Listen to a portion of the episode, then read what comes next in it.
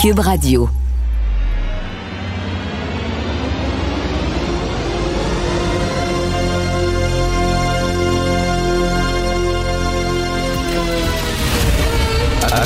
Attention, cette émission est laissée à la discrétion de l'auditeur. Les propos et les opinions tenues lors des deux prochaines heures peuvent choquer. Peuvent choquer. Oreilles sensibles s'abstenir. Richard Martineau. Martino. Un animateur pas comme les autres. Richard Martineau. Cube Radio. Bonjour, bon mercredi. Merci d'écouter Cube Radio. On va essayer d'être optimiste. On va essayer d'être optimiste. Ça fait six fois qu'on nous promet de belles réformes. Là, c'est la septième. Ben, c'est certain que chat échaudé craint l'eau froide, mais écoutez, on va donner la chance aux coureurs et on va juger l'arbre à ses fruits. Euh, bien sûr, on va en parler en long et en large aujourd'hui de la réforme euh, du système de santé. Il y a une histoire qui fait énormément jaser depuis hier. hein. C'est cette histoire que Guy Nantel a sorti euh, de discrimination positive à l'Université Laval. Donc, pour une chaire de biologie à l'Université Laval, ce qu'on dit essentiellement, c'est si vous êtes un homme blanc, hétérosexuel, ne prenez même pas la peine d'envoyer votre CV. On veut rien savoir de vous. Discrimination positive. Et là, ce qui est, amusant là-dedans, ce qui est un peu ironique, c'est souvent les tenants de la discrimination positive, c'est souvent les mêmes gangs qui chialent contre la protection du français. Hein? Ceux qui manifestent devant l'Université McGill, ceux qui manifestent devant Concordia euh, pour la diversité, pour les droits des minorités, toute la gang de woke un peu là, qui euh, manifestent pour la discrimination positive, sont souvent ceux qui sont contre la loi 96 et la loi 101. Mais que dit les tenants de la discrimination positive? Les tenants de la discrimination positive, ils disent de temps en temps, il faut adopter des mesures extrêmes pour protéger des minorités. N'est-ce pas la loi 101? C'est pas ça un peu la loi 101 en disant ben longtemps les francophones ont été discriminés, longtemps les francophones ont été relégués rangs de seconde zone, hein, des porteurs d'eau, etc. Regardez le film Les Roses de Sébastien Rose. Les francophones au Québec dans les années 50, dans les années 60, c'était vraiment des gens qui étaient exploités là, et qui pouvaient pas euh, rêver euh, d'avoir des grands postes. Et donc, on a pris des mesures qui peuvent paraître effectivement radicales à certains, mais pour protéger le français et faire en sorte que de plus en plus de gens parlent français et que le français ne soit plus une langue assiégée et menacée, mais soit une langue forte et fière. C'est un peu ce qu'on dit. C'est drôle que ça marche pour Minou, mais ça marche pas pour Pitou. La discrimination positive, c'est bien pour euh, protéger certaines minorités, mais quand il y a une autre minorité qui dit, ben nous autres, on veut protéger notre langue et nos acquis, là, là, c'est pas correct, là, c'est pas bien. Euh, deux textes que je veux euh, signaler euh, que vous devez lire. Un texte assez amusant dans le Devoir de Stéphane Bayarjon, le heavy metal comme arme de combat en Ukraine. Alors, euh, en Ukraine, les Russes se communiquent entre eux, les soldats russes, mais ils utilisent habituellement les, les- les systèmes de communication modernes des armées. Là, Euh, c'est, ça change de fréquence aux deux secondes, c'est pour pas que tu puisses justement écouter leur message, l'interrompre, etc. Mais ils ont des vieux systèmes de communication un peu obsolètes, donc tu peux interrompre leurs signaux. Et c'est ce que fait les Ukrainiens. En fait, ils font jouer du heavy metal dans les systèmes de communication militaires euh, Et Stéphane Bergeon nous apprend, ben, en fait, nous rappelle que le heavy metal a été utilisé comme arme de guerre à de nombreuses reprises, entre autres en Afghanistan, contre les talibans. Les talibans étaient réfugiés dans leur grotte et les Américains avaient d'énormes haut-parleurs où ils faisaient jouer euh, des tunes de heavy metal, euh, du Metallica et du Tin Lizzy. Euh, puis à un moment donné, euh, les, les, les talibans sortaient à quatre pattes en disant on n'en peut plus, s'il vous plaît, on n'en peut plus parce que pour eux autres, c'est de la musique du diable. Euh, au Panama, Manuel Noriega, hein, Pineapple Face qu'on appelait, là, euh, s'était réfugié dans l'ambassade du Vatican au Panama. Le Vatican protège les dictateurs. hein. Alors, c'était réfugiés-là et les Américains, justement, avaient fait jouer à tue-tête du Alice Cooper, du Guns N' Roses et du Black Sabbath, mais aussi du disco. Euh, et finalement, pour avoir, euh, pour affaiblir euh, Noriega, dans les prisons en Guantanamo, bien sûr, lors des interrogatoires, on le sait aussi, on faisait jouer de la musique jour et nuit pour empêcher les prisonniers de dormir, du Pearl Jam, du R.E.M. et de la musique de The Roots. Bref, un texte assez rigolo, comme le heavy metal comme arme de combat en Ukraine. Vous, ce serait quoi les tunes qui, qui vous encourageraient à baisser les bras, à jeter les armes et à montrer votre drapeau blanc? Moi, les frères Tadros, tu mets les frères Tadros, à, bon, je me rends. Je dénonce tout le monde. Je dénonce toute ma famille, tout ça. Je dénonce mes voisins, c'est sûr et certain. Quelle est la toune qui vous encouragerait à baisser les bras? Euh, vous pouvez nous envoyer ça. Euh, et un texte très intéressant dans le National Post. Alors, il y a eu le comité euh, de l'industrie de la Chambre des communes qui dit que la prochaine fois qu'une entreprise canadienne se fait acheter par une, une entreprise qui est basée dans un État autoritaire, qu'il y a un comité qui devrait analyser sérieusement, faire une analyse complète de cette transaction-là euh, avant qu'elle se fasse, avant qu'elle soit approuvée, pour savoir si cette euh, vente-là d'une entreprise canadienne, un État autoritaire, pose un danger à la sécurité du pays. Parce que peut-être la Chine, par exemple, ou la Russie, ou la Corée du Nord, je ne sais pas quel autre État, pourrait acheter une entreprise canadienne, pas pour des raisons économiques, mais pour des raisons stratégiques.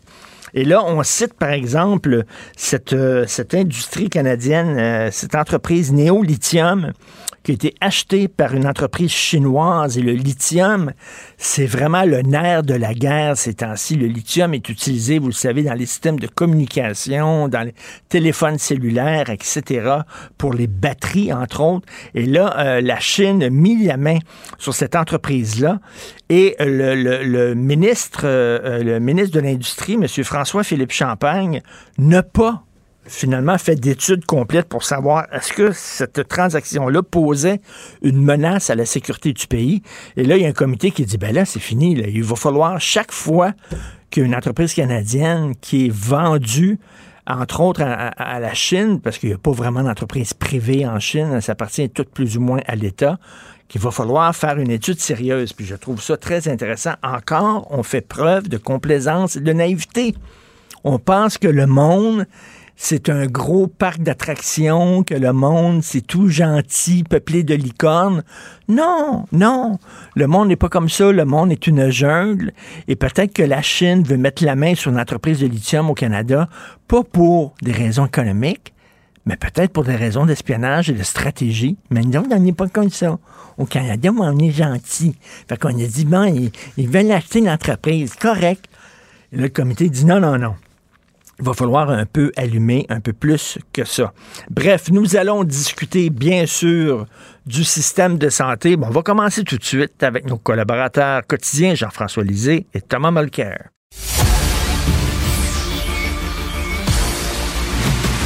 Jean-François Lisée. On va juste dire qu'on est d'accord. Thomas Mulcair. Je te donne 100 raison. La rencontre. C'est vraiment une gaffe majeure. Tu viens de changer de position. Ce qui est bon pour Pitou est bon pour Minou. La rencontre. Lisée. Mulcair. Messieurs, avant de parler du système de santé, je veux revenir sur des propos qu'a tenus euh, Thomas Mulcair. Salut Thomas. Qu'est-ce que j'ai fait maintenant? Là, une bonne chose, une bonne chose. Thomas, lorsqu'il y a eu le mariage, lorsqu'il y a eu les noces entre le NPD et le Parti libéral, tu as dit le NPD va se faire enfiroiper. Entre autres, sur le pétrole, c'est sûr qu'il va se faire yes. On a vu hier, l'industrie des énergies fossiles et le secteur des transports ne respecteront pas la cible de réduction des émissions de gaz à effet de serre. Donc, ils se sont fait fourrer, comme tu le dis. Ah oui, mais ça, c'est juste les préliminaires, parce que le vrai game va commencer dans 15 jours. Il y a un, projet offshore, ça se dit en français offshore, de pétrole qui est mu par une compagnie d'État pétrolier de la Norvège, un des pays les plus riches au monde. Eux, ils sont juste au large de Terre-Neuve, dans une place qui s'appelle Bay, of, Bay du Nord, B-A-Y, c'est une drôle d'idée. Ce projet-là, à mon, selon mes informations, autant dans les ONG en environnement, autant à Ottawa, convergent pour dire Trudeau, son cabinet, va l'approuver dans 15 jours. Ça, oublie que la semaine dernière, Wilkinson a dit ben oui, on va augmenter de 300 000 barils par jour la production pétrolière. Et ça, c'est en, en, provenance des sables bitumineux. Là, je connais leur argumentaire, c'est comme un Rolodex. Alors, le premier argument va être ben oui, mais c'est du pétrole propre. Parce que comparé au sable bitumineux, c'est moins intensif. C'est hmm. un seizième. Ça, c'est leur chiffre qui vont nous sortir dans 15 jours. C'est un seizième de l'intensité des sables bitumineux. Ah oui, mais est-ce que vous allez arrêter une partie de la production des sables bitumineux? Réponse, ah, ben non. Alors là, ils vont faire un projet, approuver un projet qui ferait en sorte que la seule chose logique à faire avec le plan qu'a présenté Stephen Guilbeault, qui est un gars que j'aime énormément et que je respecte, il faut prendre son plan d'hier, c'est 9 milliards de dollars, le foot à la poubelle. Puis le, NPD, et j'ai parlé avec des gens au plus haut niveau au NPD pour essayer de comprendre, ils ne l'ont pas vu venir. Puis Trudeau est en train de faire ça tellement vite, donc il fait son budget jeudi prochain. La semaine d'après, il va approuver ce, ce projet-là. Singh va avoir voté pour son budget parce qu'il n'a pas le choix. Ça, c'est le deal qu'ils ont signé. Puis la semaine d'après, hop là, le ben projet Baie du Nord. Retenez ces trois mots-là. Baie du Nord ils vont l'avoir dans le baba. Jean-François, euh, Marie Vastel, dans Le Devoir aujourd'hui, dit qu'il y a des gens qui s'inquiètent au Parti libéral du Canada en disant ben là, on est trop à gauche là, en se mariant avec le NPD, on va, eh, on va s'aliéner les gens de centre droit. Mais est-ce que Jack Meat aussi va se faire chauffer les oreilles en disant ben, tu as serré la main du diable des gens qui sont pro-pétrole? Ça fait partie, euh, ça fait partie de l'entente. Hein? En échange du fait que le NPD va voter pour tous les budgets et tous les votes de confiance, quoi qu'il y ait dans les budgets et quoi que ce soit qui soit lié à la confiance, ils ont euh, ils ont le plan dentaire, l'assurance euh, médicaments et une augmentation de la taxation des grandes entreprises. C'est tout. Eux, ils ont ces trois choses-là. Pour le reste, euh, le gouvernement libéral fait ce qu'il veut. Alors c'est ça le, pacte, le hmm. pacte qu'ils ont fait. Euh, il devait s'attendre à ce que, par exemple, il y ait une hausse aussi euh, euh, des, dépenses militaires, c'est sûr. Alors, qu'est-ce que ça va donner après l'élection, lorsqu'il y aura une élection? on verra à ce moment-là. Mais du côté des libéraux, effectivement, au moins au NPD, le, pacte a été soumis au vote du caucus avant d'être entériné, mais le caucus du Parti libéral n'a été que informé du pacte. Euh, ils ont été mis devant le fait accompli et les députés euh, libéraux se plaignent que c'est une gestion euh, très autoritaire du bureau du premier ministre. Ils sont, ils sont, ils sont informés, ils sont pas consultés, ils sont, ils semblent, ils sont pas entendus. Il faut savoir que le Parti libéral, c'est une coalition qui est quand même assez large et qu'il y a des gens au sein du Parti libéral qui sont de centre et de centre droit. Et là, ils pensent que ben, si l'élection qui vient, c'est une élection de changement, c'est-à-dire que normalement, après trois mandats, les Canadiens veulent euh, une, une, alternative, veulent l'alternance, et que le Parti conservateur euh, est là comme gouvernement en attente, ils disent ben là, c'est pas une bonne idée qu'on ait évacué le centre. Euh, mhm. parce que à ce moment-là, on, on ouvre la, la, on augmente les chances d'être battu par des conservateurs. Mais eux, heureusement, si c'est Poliev qui est le chef du Parti conservateur, lui, pas un gars de centre non plus, là. Ben non, euh, effectivement. ce sont de vraies questions qui sont posées au sein du, Parti libéral, oui. Euh, Tom, donc la septième promesse de réforme du système de santé, est-ce que cette fois-là, c'est la bonne? C'est quand même très drôle que hier, on a eu notre huitième plan de lutte contre les changements climatiques. Les sept autres ont été à la poubelle. Puis notre septième plan de réforme de la santé. Mais honnêtement, sur les deux, le plan que je donne le plus de chances de réussir, c'est le plan de Christian Dubé. Écoute, le gars lui-même respire l'excellence et l'humilité en même temps, ce qui est quand même un combo assez rare. Ce qu'il a mis sur la table hier répond aux réels besoins, c'est-à-dire, OK, c'est vrai qu'on n'a jamais respecté notre promesse qu'il y aurait un médecin de famille pour chaque personne. Mais si tu penses que ton enfant a un streptocoque dans la gorge, plutôt que de dire qu'on va réinventer le système, on va s'assurer par un système par informatique, en ligne, vous allez pouvoir savoir il y a un médecin ou une infirmière praticienne, parce qu'elle peut diagnostiquer et faire les tests, qui va pouvoir prescrire les antibiotiques dont ton enfant a besoin. C'est de ça qu'on parle. On s'est aussi rendu compte, le monde ne savait pas que tellement qu'on construisait des tours de bureau pour les fonctionnaires de la santé, puis on ajoutait, comme on se disait hier, six nouveaux sous-ministres, mais on a oublié que le système est supposé aussi d'avoir ce qu'on appelle communément des lits d'hôpital. Parce que quand tu es malade et tu dois être hospitalisé, ça prend un lit. Sinon, tu es, es, dans un corridor. Le Québec va ajouter 2000 lits dans les hôpitaux, construire de nouveaux hôpitaux. Honnêtement, il m'a épaté hier par la modestie, la simplicité. Oui, c'est une longue liste, là, mais il y a une demi-douzaine de vraies promesses dans le cœur de son plan. Moi, je donne a++ hmm. à Christian Dubé et j'y fais confiance. Jean-François, tu es aussi optimiste? Ben, je suis, je suis plus. Euh, il a dit les sceptiques seront confondus. et ça, ça renvoie à des gens de nos âges, parce qu'il y avait, il y avait le capitaine Bonhomme, quand on était petit, qui disait toujours ça les sceptiques seront confondus, mais ils ne seront pas confondus avant l'élection. Alors, moi, je me dis, bon, euh, c'est un bon plan pour le prochain mandat, parce qu'il dit, bon, ben ça, on va hmm. faire ça en cinq ans. Euh, le gouvernement est à la fin de son mandat. Il présente un plan qui est assez ambitieux euh, et il dit, on va, on va réaliser ça. Alors moi, je dis simplement, ben, regardons quel est le plan des autres partis, parce que c'est ça, il se passera rien avant l'élection hmm. essentiellement, hmm, et on pourra comparer les approches de chacun des partis.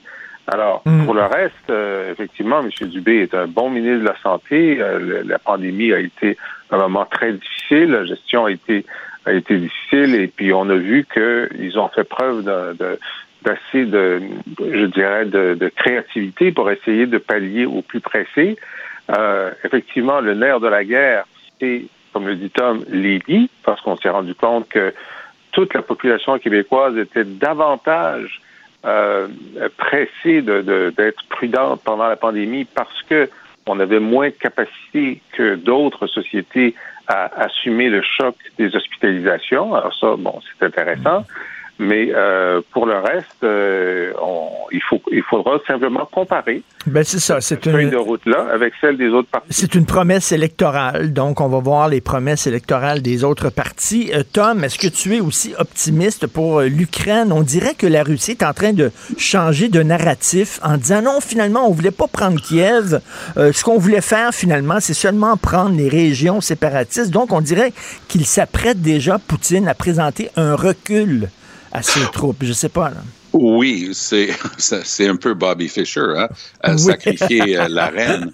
Euh, mais justement, Poutine est un fin joueur d'échecs et il est, il est contre les Américains puis l'Ouest qui sont en train d'essayer de maîtriser le jeu de dames.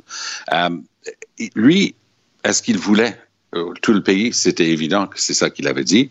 Est-ce que c'est vrai qu'il pensait pouvoir conquérir l'ensemble du pays en quelques jours? Oui, apparemment. Un, petit détail qui est sorti en fin de semaine, parce qu'ils les ont capturés. Les Russes avaient eu tout bonnement l'idée d'amener ce qu'on appelle the dress uniform, leur uniforme formel lorsque tu fais une parade, pour pouvoir se promener avec ces uniformes-là 72 heures après l'invasion, parce qu'ils auraient conquis euh, l'Ukraine.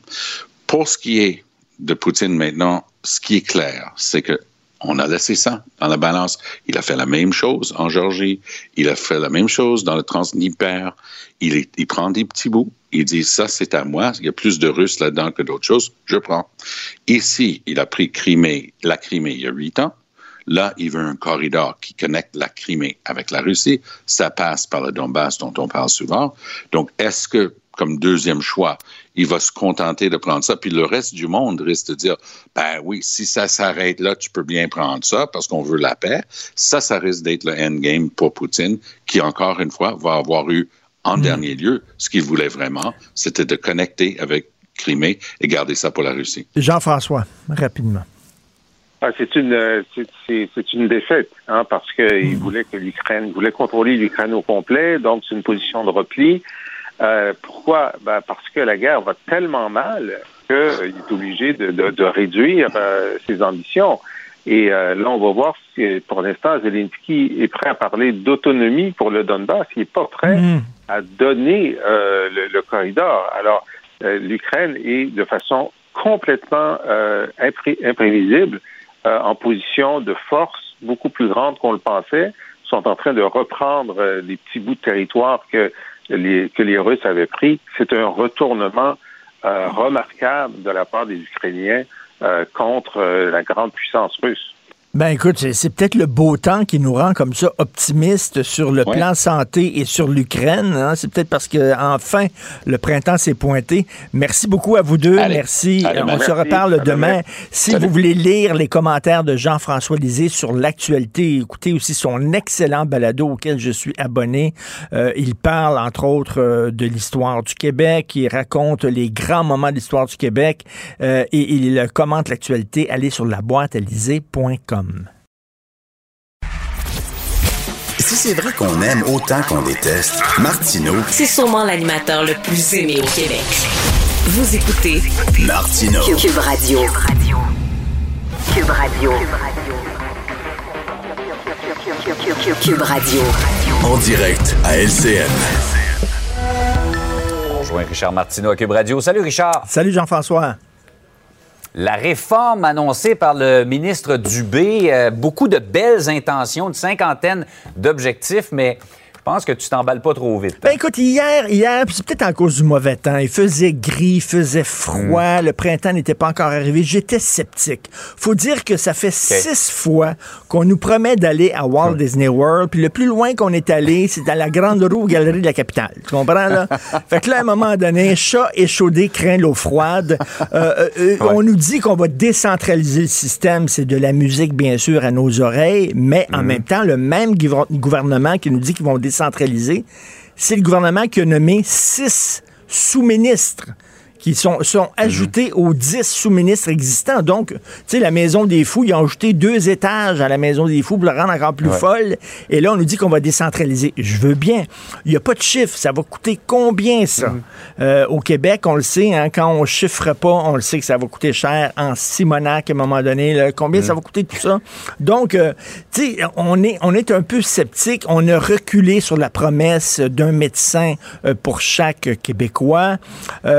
Cela dit, cela dit, aujourd'hui, il fait beau, le printemps est arrivé. Je me dis, cher Jean-François, que s'il y a une personne, une personne qui peut mener le bateau à bon port, c'est bien le ministre Dubé, ah qui s'est avéré, je pense, un excellent gestionnaire. Garde la campagne de vaccination quand même au Québec.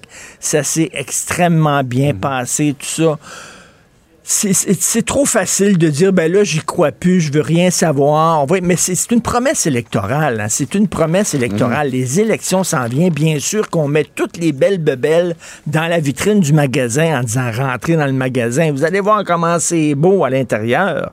Mais bon, euh, donnez-nous un autre mandat.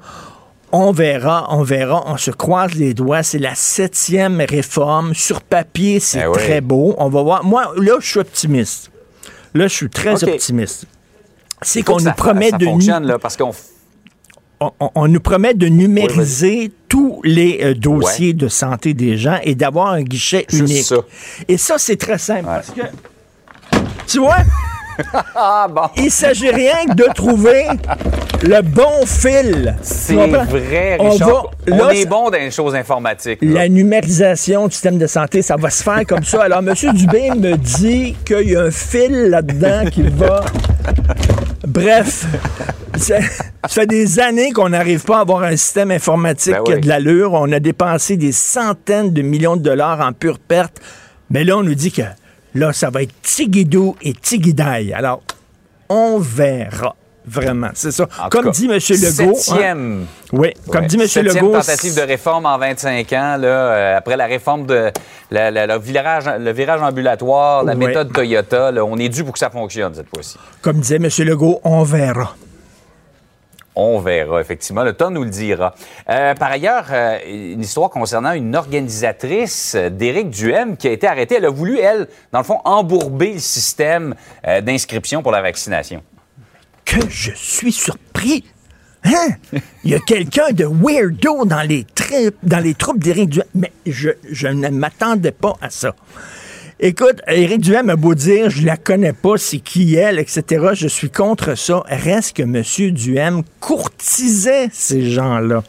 Il les courtisait. Lui-même était vacciné. Il est allé voir son médecin. Son médecin l'a convaincu. Éric, fais-toi vacciner, telle et telle et telle raison. Lui a dit, ça a bien du bon sens. Mais il n'a pas dit à ses troupes de se faire vacciner parce qu'il courtisait le vote des antivax. D'ailleurs, hein, c'était, c'était bon pour lui parce qu'on le voit dans les sondages, il est en hausse. hein. Les antivax au Ouais. Québec, ils votent pour qui? Ils votent pour Éric Duhem, c'est sûr et certain. Donc, cette femme-là, qui disait, parce qu'elle était championne de toute catégorie, elle a mis son plan sur Facebook. Et elle a dit aux gens, c'est bon. Ouais, c'est bon. Quand tu veux que ça reste rien qu'entre toi puis ta petite gang, tu mets ça sur Facebook. Il n'y a personne qui le sait.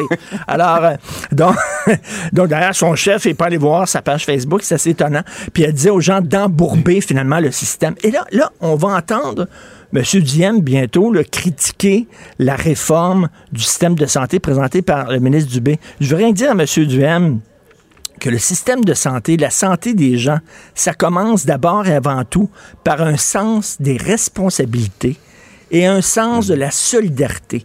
C'est bien beau les réformes, le système de santé, mais ça commence par toi.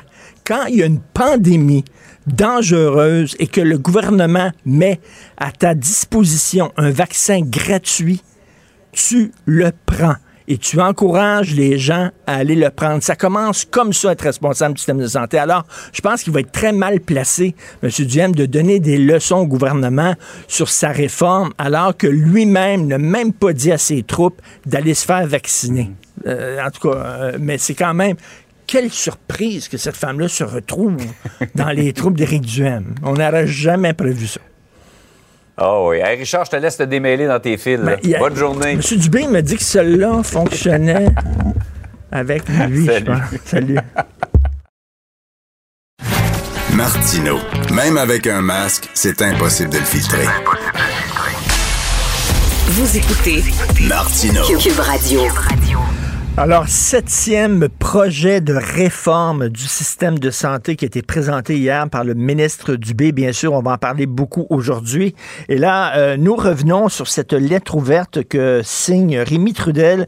Monsieur Rémi Trudel, qui était un ancien ministre de la Santé euh, péquiste, qui euh, écrit dans la section Faites la différence du Journal de Montréal, version papier. Vous pouvez lire son texte sur les priorités, ce qu'il faut prioriser pour vraiment améliorer le système de santé. Monsieur Trudel est avec nous. Bonjour, Monsieur Rémi Trudel. Bonne matinée, monsieur, monsieur Martineau. Euh, Bonjour. On, on va essayer d'être optimiste. On va essayer d'être optimiste. Euh, écoutez, euh, ça commence déjà par une mauvaise nouvelle, c'est-à-dire que le gouvernement recule sur sa promesse d'offrir un médecin de famille à chaque Québécois. Bon, effectivement, avec le plan qui nous a été présenté hier, là, des- j'écoutais ça comme tout le monde d'une façon très attentive. Je croyais entendre Martin Saint-Louis du Canadien de Montréal qui disait l'important c'est pas le système, c'est le concept, c'est l'exécution. Oui. Alors, c'est l'exécution. Ce que le ministre nous présentait hier, là, nous a présenté hier, c'est un, un- un bon projet d'exécution pour réparer 25 fractures qui se sont euh, qui sont apparues euh, au cours des 20 dernières années pour en arriver en particulier à cet élément euh, de départ, mais un élément central, un médecin de famille pour un usager, du, pour quel- quiconque en de santé et services sociaux. Alors, le plan des 50 mesures, là, hein, il y en a une Ben de oui. ces mesures-là qui est la, la plus parlante et qui va nous indiquer s'il y a, s'il y a matière à réussite. Hein, il y a deux acronymes qu'il faut bien, qu'il faudra bien saisir au cours des prochaines, des prochains mois et des prochaines semaines et des prochains mois. C'est euh, GAP et GMF. Bon, alors on dit, là, on va mettre à la disposition des citoyens, du million de personnes qui n'ont pas de médecin de famille, on va, leur- on va mettre à leur disposition une ligne téléphonique. Et euh, avec cette ligne téléphonique-là, ça va être le, le guichet d'entrée. Et là, on va vous trouver un rendez-vous avec un médecin ou un professionnel de la santé, dans, regroupé dans un groupe de médecine de famille. Bon.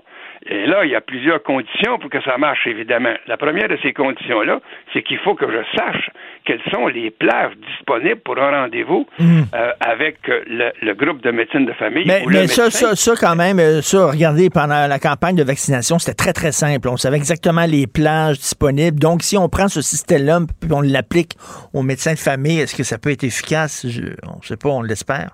Ben, on, on l'espère et on l'espère et euh, euh, la, différence entre, entre le- oui, ça a bien marché avec Clic Santé. La différence, c'est qu'on savait, oui, quelles étaient les plages disponibles pour prendre un rendez-vous pour la vaccination. Tandis que là, en tout cas, d'ici le 10 juin, là, hein, c'est la fin de la session parlementaire, on n'est pas assuré, loin s'en faut, que les médecins ou les cliniques de médecine, les cliniques privées, les cliniques de médecine familiale vont euh, rendre public que les plages disponibles. Hein? Le- le- on voit bien qu'il y a là une résistance là, assez, assez, assez robuste là, pour dire non, non, non, on rendra pas on rendra pas public les plages qui seraient disponibles là, parce que nous, on veut garder notre autonomie, notre responsabilité. Tout Alors, à fait. ça, moi, je suis d'accord avec vous, M. Trudel, quand vous dites le nerf de la guerre, l'affaire la plus parlante, le, le, le- le cœur de cette réforme-là, c'est est-ce qu'on va avoir un accès à un médecin de famille? C'est ça le problème. alors, ou accès à une clinique de médecine familiale. Parce que c'est moi qui les ai mis sur pied en 2001, ces cliniques-là, là, les GMF, là.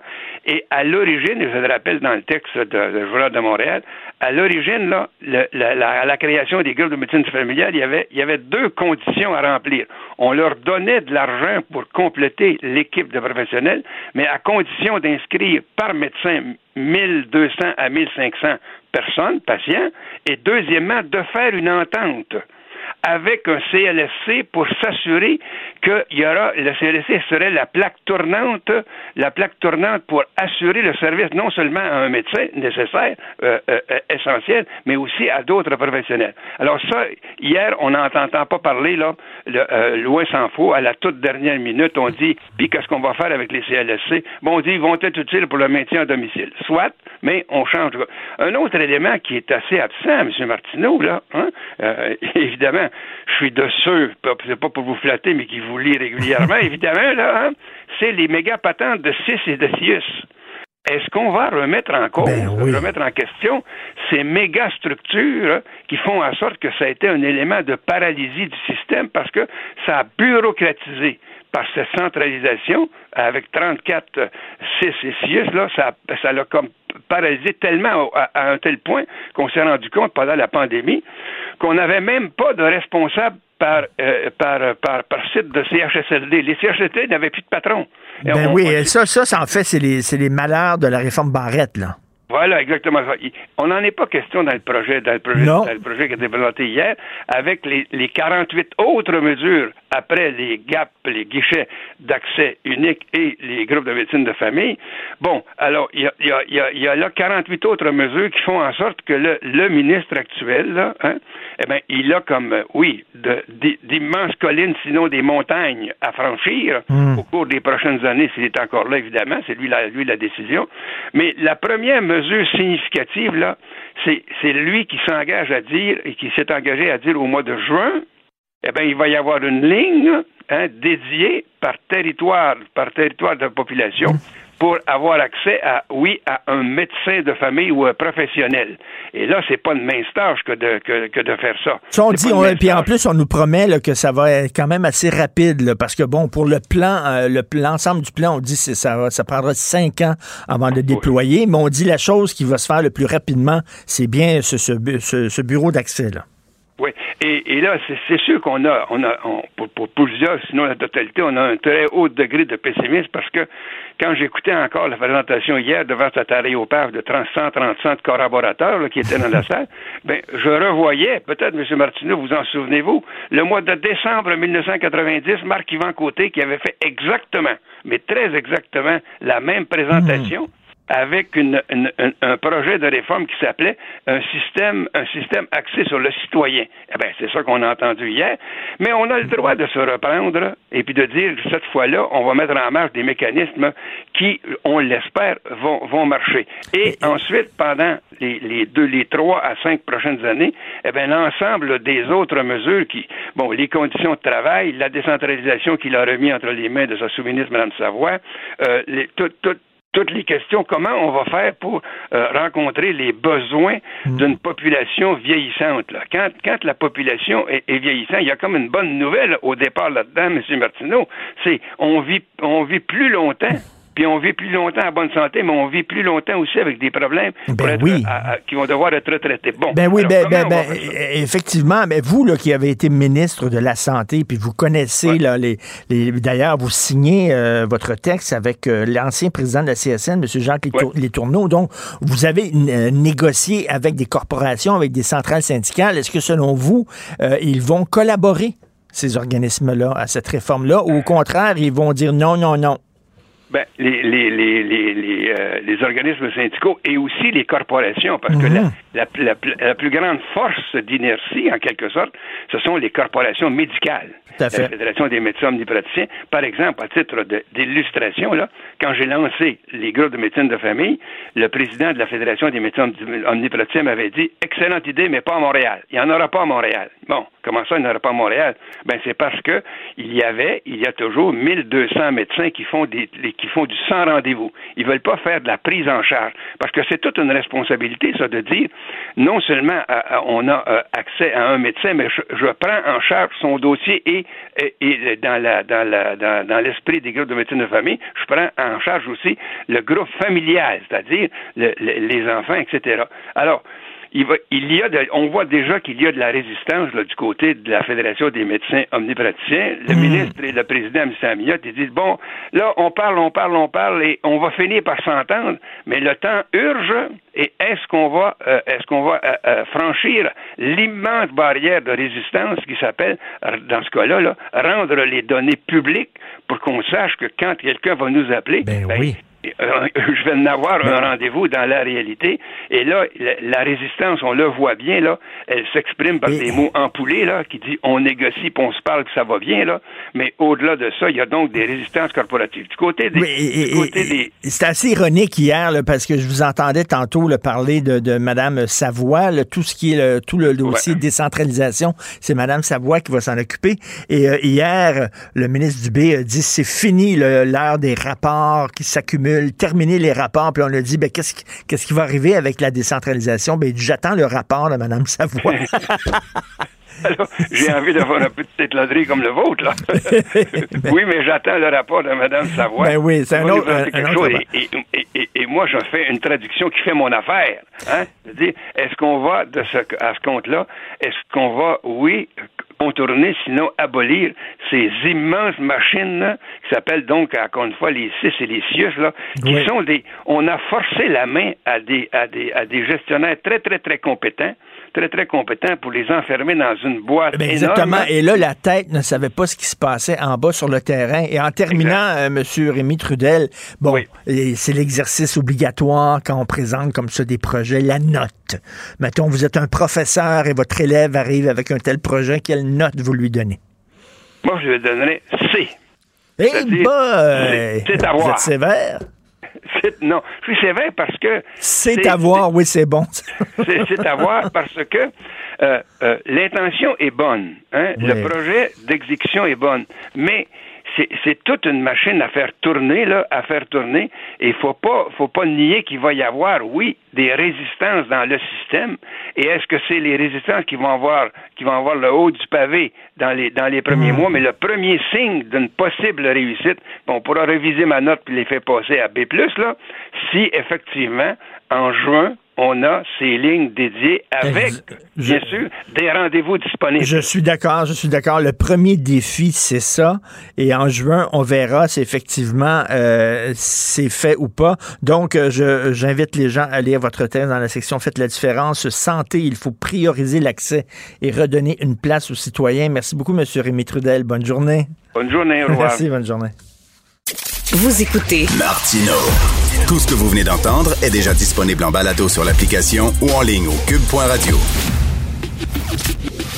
Le, commentaire de Félix Séguin, un journaliste d'enquête pas comme les autres. Félix, je me sens généreux aujourd'hui à cause du printemps, alors je veux donner des conseils aux fraudeurs. Faut aider les fraudeurs. Si vous voulez, si vous voulez frauder les gens, ne publiez pas votre plan sur les médias sociaux. Tu sais, euh, as vu l'organisatrice d'Éric Duham qui disait sur Facebook, hey, allez bloquer le système de vaccination. Et là, il y a des, euh, des propriétaires qui se sont fait pincer parce qu'eux autres, ils ont décidé de montrer leur plan sur Instagram. C'est bon, ça? Oui, oui, ben oui, ben oui, j'ai, vu tout ça. J'ai vu euh, la question de l'organisatrice d'Éric Duhem aussi. Je t'en reparlerai un peu plus tard parce que c'est Bibi ici qui s'en est occupé pour le compte du bureau d'enquête. Mais pour ce qui est euh, des, des, des fameux influenceurs, là, d'ailleurs, c'est un texte de Francis Pilon. Et disons-le, Francis a cette euh, a ce talent de dénicher sur les réseaux sociaux des vraies nouvelles, là. pas des trucs so, soporifiques. Là. Ce qui, ce qui déniche sur les médias sociaux, pour moi, il y a une valeur journalistique là-dedans. Bravo Francis. Il nous parle d'un jeune couple d'investisseurs qui a été condamné à verser 14 500 dollars à une locatrice qu'ils ont évincée et de mauvaise foi parce qu'elle a découvert leur stratagème, parce qu'ils s'en sont vantés sur Instagram. Aïe, aïe, aïe je veux dire, comme toi, Richard, je veux dire, si tu te sens, euh, si, si l'altruisme se manifeste chez toi ce matin, Dieu, donnons-leur ces conseils-là. Ne publiez pas de grâce vos stratagèmes douteux à, la vue ou à la vue et au sud de tout le monde. Thierry Mailly, Dominique, c'est leur nom, et Justine Audette. Ça, c'est des investisseurs immobiliers. Ils sont dans la vingtaine. Ils ont créé une page Instagram. Ça s'appelle Nos projets Rénaux. Alors, ils parlent de leur rénovation. Ils parlent de leurs achats ils parlent d'immobilier et là, en juin 2020, ils achètent un premier triplex sur le plateau Mont-Royal à Montréal. Et là, la locataire, à ce moment-là, allègue vivre un, début de calvaire au fond, pièce plein au tribunal administratif du logement. Parce que euh, elle reçoit un avis, au fond, en décembre 2020, qui stipule qu'elle serait évincée de son appartement. Elle habite là depuis sept ans. Alors, pour évincer finalement cette, cette jeune femme-là, ce qu'on dit, c'est que euh, l'un des proches du couple va aller habiter le logement. Ça, c'est un stratagème ben qu'on voit souvent. Ben, ben oui. Fait que c'est mon père. Mon père a besoin d'un logement, donc et ça, c'est légal. Tu as le droit de, de sacrer dehors des locataires pour placer un membre de ta famille. Sauf que ben, la dame s'est rendue compte que c'était faux. Ah oui, avec l'aide d'un voisin. Sept mois plus tard, elle a découvert que c'est un prétexte, au fond, euh, parce que après son, son, déménagement à elle, son ancien voisin de palier, avec qui manifestement elle avait une bonne entente, lui a indiqué que l'immeuble, finalement, était à vendre. C'est un genre de flip, finalement. ben oui. C'est un genre de flip, finalement. Sauf que l'affaire, c'est que voilà, c'est sur Instagram, ils s'en sont vantés. Et la juge Karine Morin, euh, du tribunal administratif du logement dit à leur endroit, et je cite, le tribunal accorde peu de crédibilité aux témoignages des locataires. Leur version des faits apparaît cousue de fil blanc est ben en contradiction avec les propos qu'ils tiennent ou sur leur compte Instagram. Alors, voilà. Les gens pensent que ça reste entre nous. Euh, d'ailleurs, autre histoire qui est un peu connexe, euh, donc, euh, que tu as sorti aujourd'hui avec Catherine Lamontagne, cette organisatrice de Comté des Duhem, que je suis donc surpris qu'Éric Duhem attire ce genre d'individus. Ça m'étonne. Ben, moi, euh, je, vais, je vais te dire, là, c'était quoi la, la, la prémisse, là, le postulat de départ euh, de, cette, de ce travail journalistique-là pour publier cette nouvelle-là. Euh, je la résume, là, en quelques secondes, et puis après ça, on parlera de Poutine journalistique. Si tu veux, c'est probablement l'un de nos sujets de prédilection à nous deux. Ah Alors, ce qu'on vous apprend aujourd'hui avec mon excellente collègue du bureau d'enquête, Catherine Lamontagne, du bureau d'enquête, on vous apprend dans le journal aujourd'hui, pour aller voir ça, que Sylvie Paradis euh, qui est en fait une organisatrice politique dans la, dans le, circonscription de Matane, Matapédia, dans le Bas-Saint-Laurent, euh, a été arrêtée le 23 mars dernier, puis fera face bientôt par voie sommaire à une accusation de méfait. Ce qu'elle a fait, elle s'est vantée d'ailleurs sur Facebook. Bon, et je vais te lire le texte. Là. Elle se vante euh, dans une publication où elle répond à Joe Lindigo, qui est un conspirationniste patenté qui pense que la Terre est plate. Elle dit, je cite, Présentement, je fais des faux rendez-vous pour piqûre COVID sur le web. J'inscris prénom, nom, vaccin, nom, enfant, faux numéro de téléphone, faux courriel, pas besoin de numéro d'assurance maladie et mère et père inconnus pour qu'il y ait moins de rendez-vous disponibles. C'est-tu dégueulasse? C'est-tu dégueulasse? Quand même. Je m'excuse, mais en pleine pandémie, d'engorger le système de vaccination, c'est-tu dégueulasse? Ben écoute, bon voilà, là c'est là où j'en arrive euh, avec la, tu sais, nous avons été mus par quel esprit lorsqu'on a euh, lorsqu'on a divulgué ou dévoilé cette nouvelle là. Moi à la base, je me dis une chose.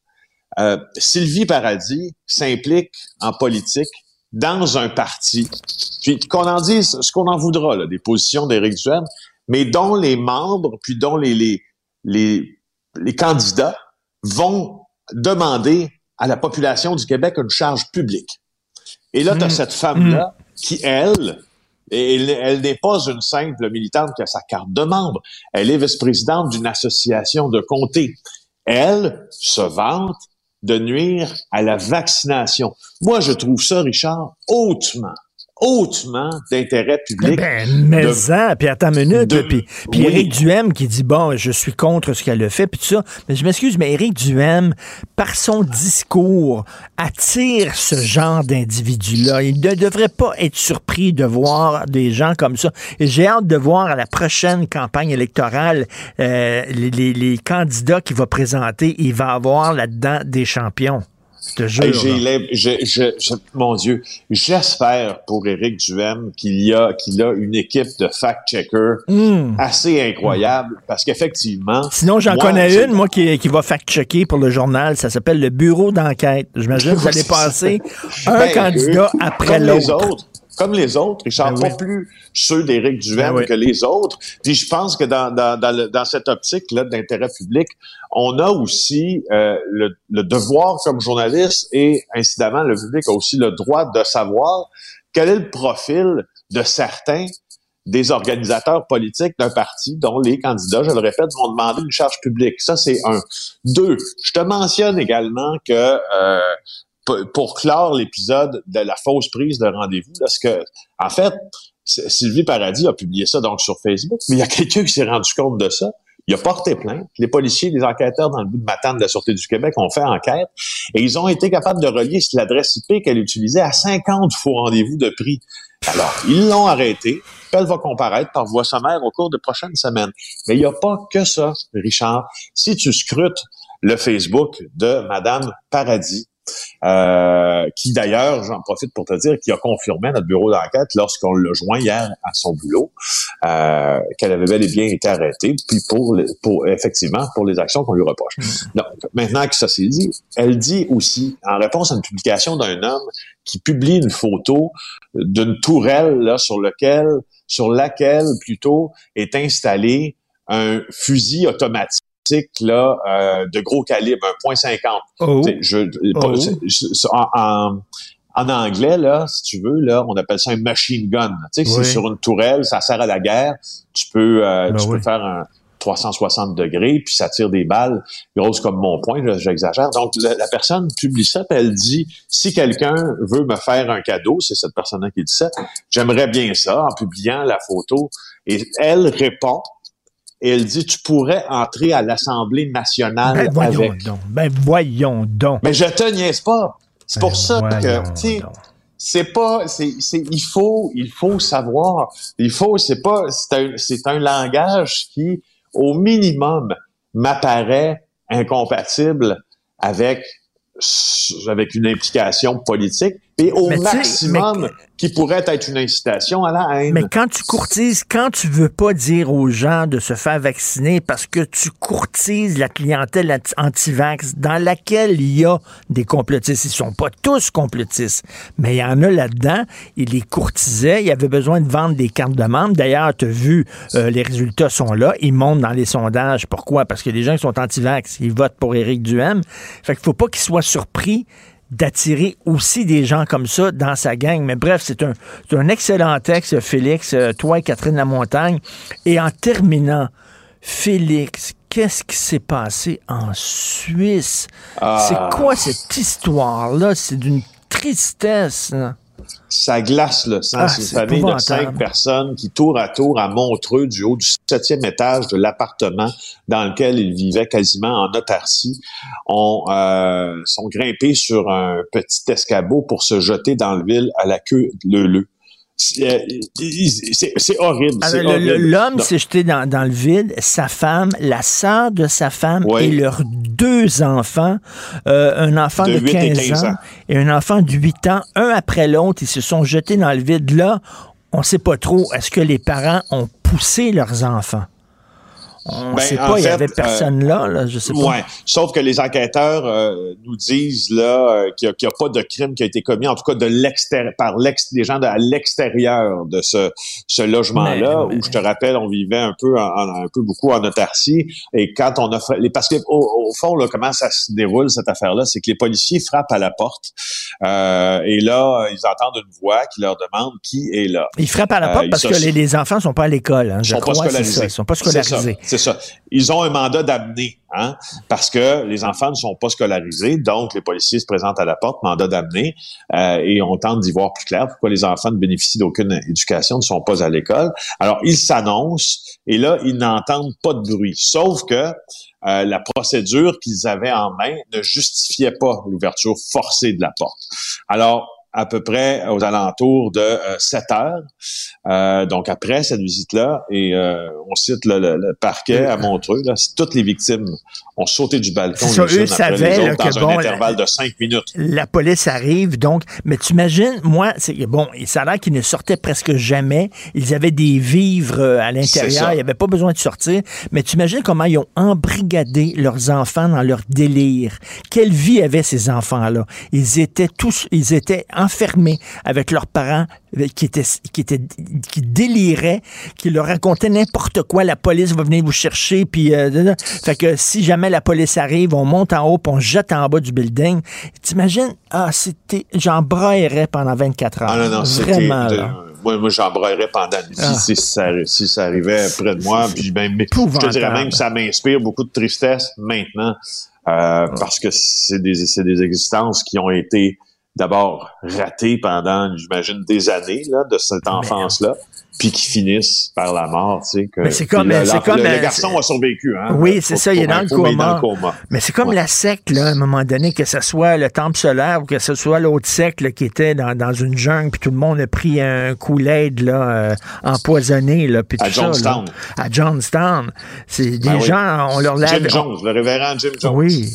Un Ben- des plus grands suicides, un des plus grands euh, suicides collectifs.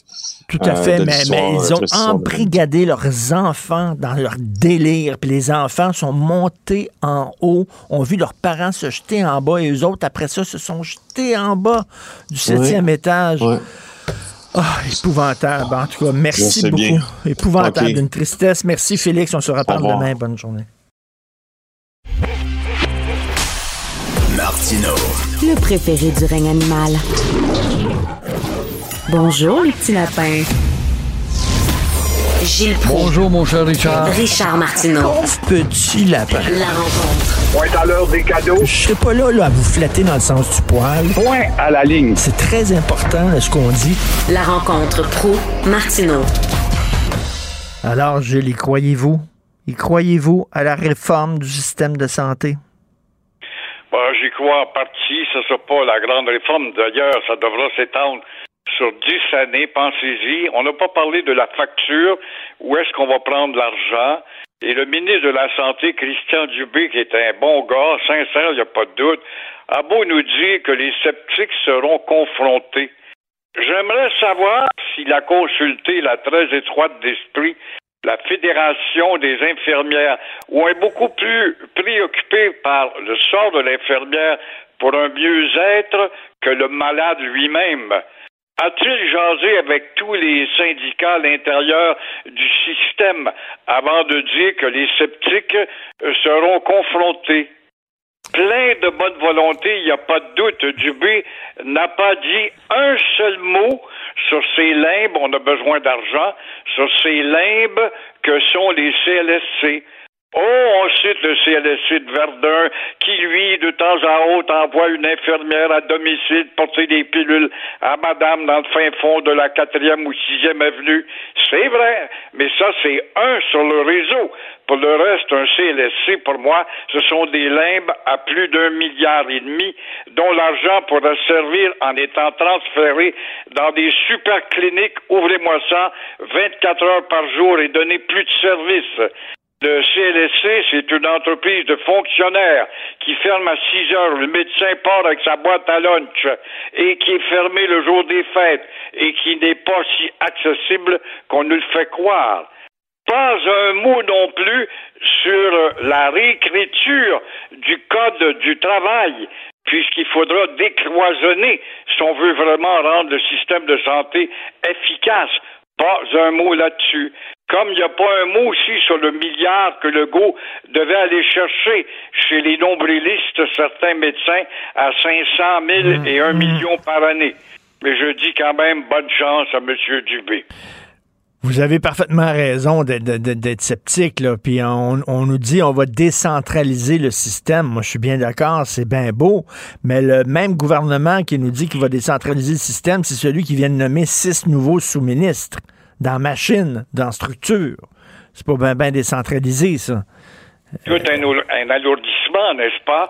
Les frais qui se rajoutent à ça, et euh, évidemment, on va embaucher. On n'a pas dit un mot sur les médecins diplômés hors Québec. On manque tellement de médecins. Oh, on va en rajouter. Ben oui, mais il faut les former. Sur combien de temps? Il va y avoir 4000 euh, médecins de plus, 4000 euh, infirmières de plus. Ben oui, mais ils sont encore en nursing dans les institutions en train de se former.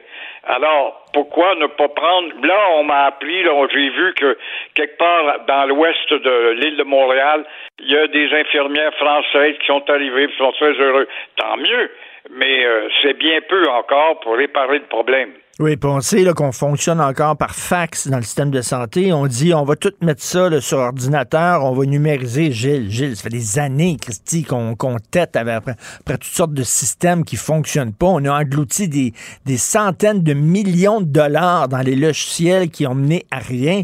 Pourquoi, là, soudainement, on aurait la pilule miracle?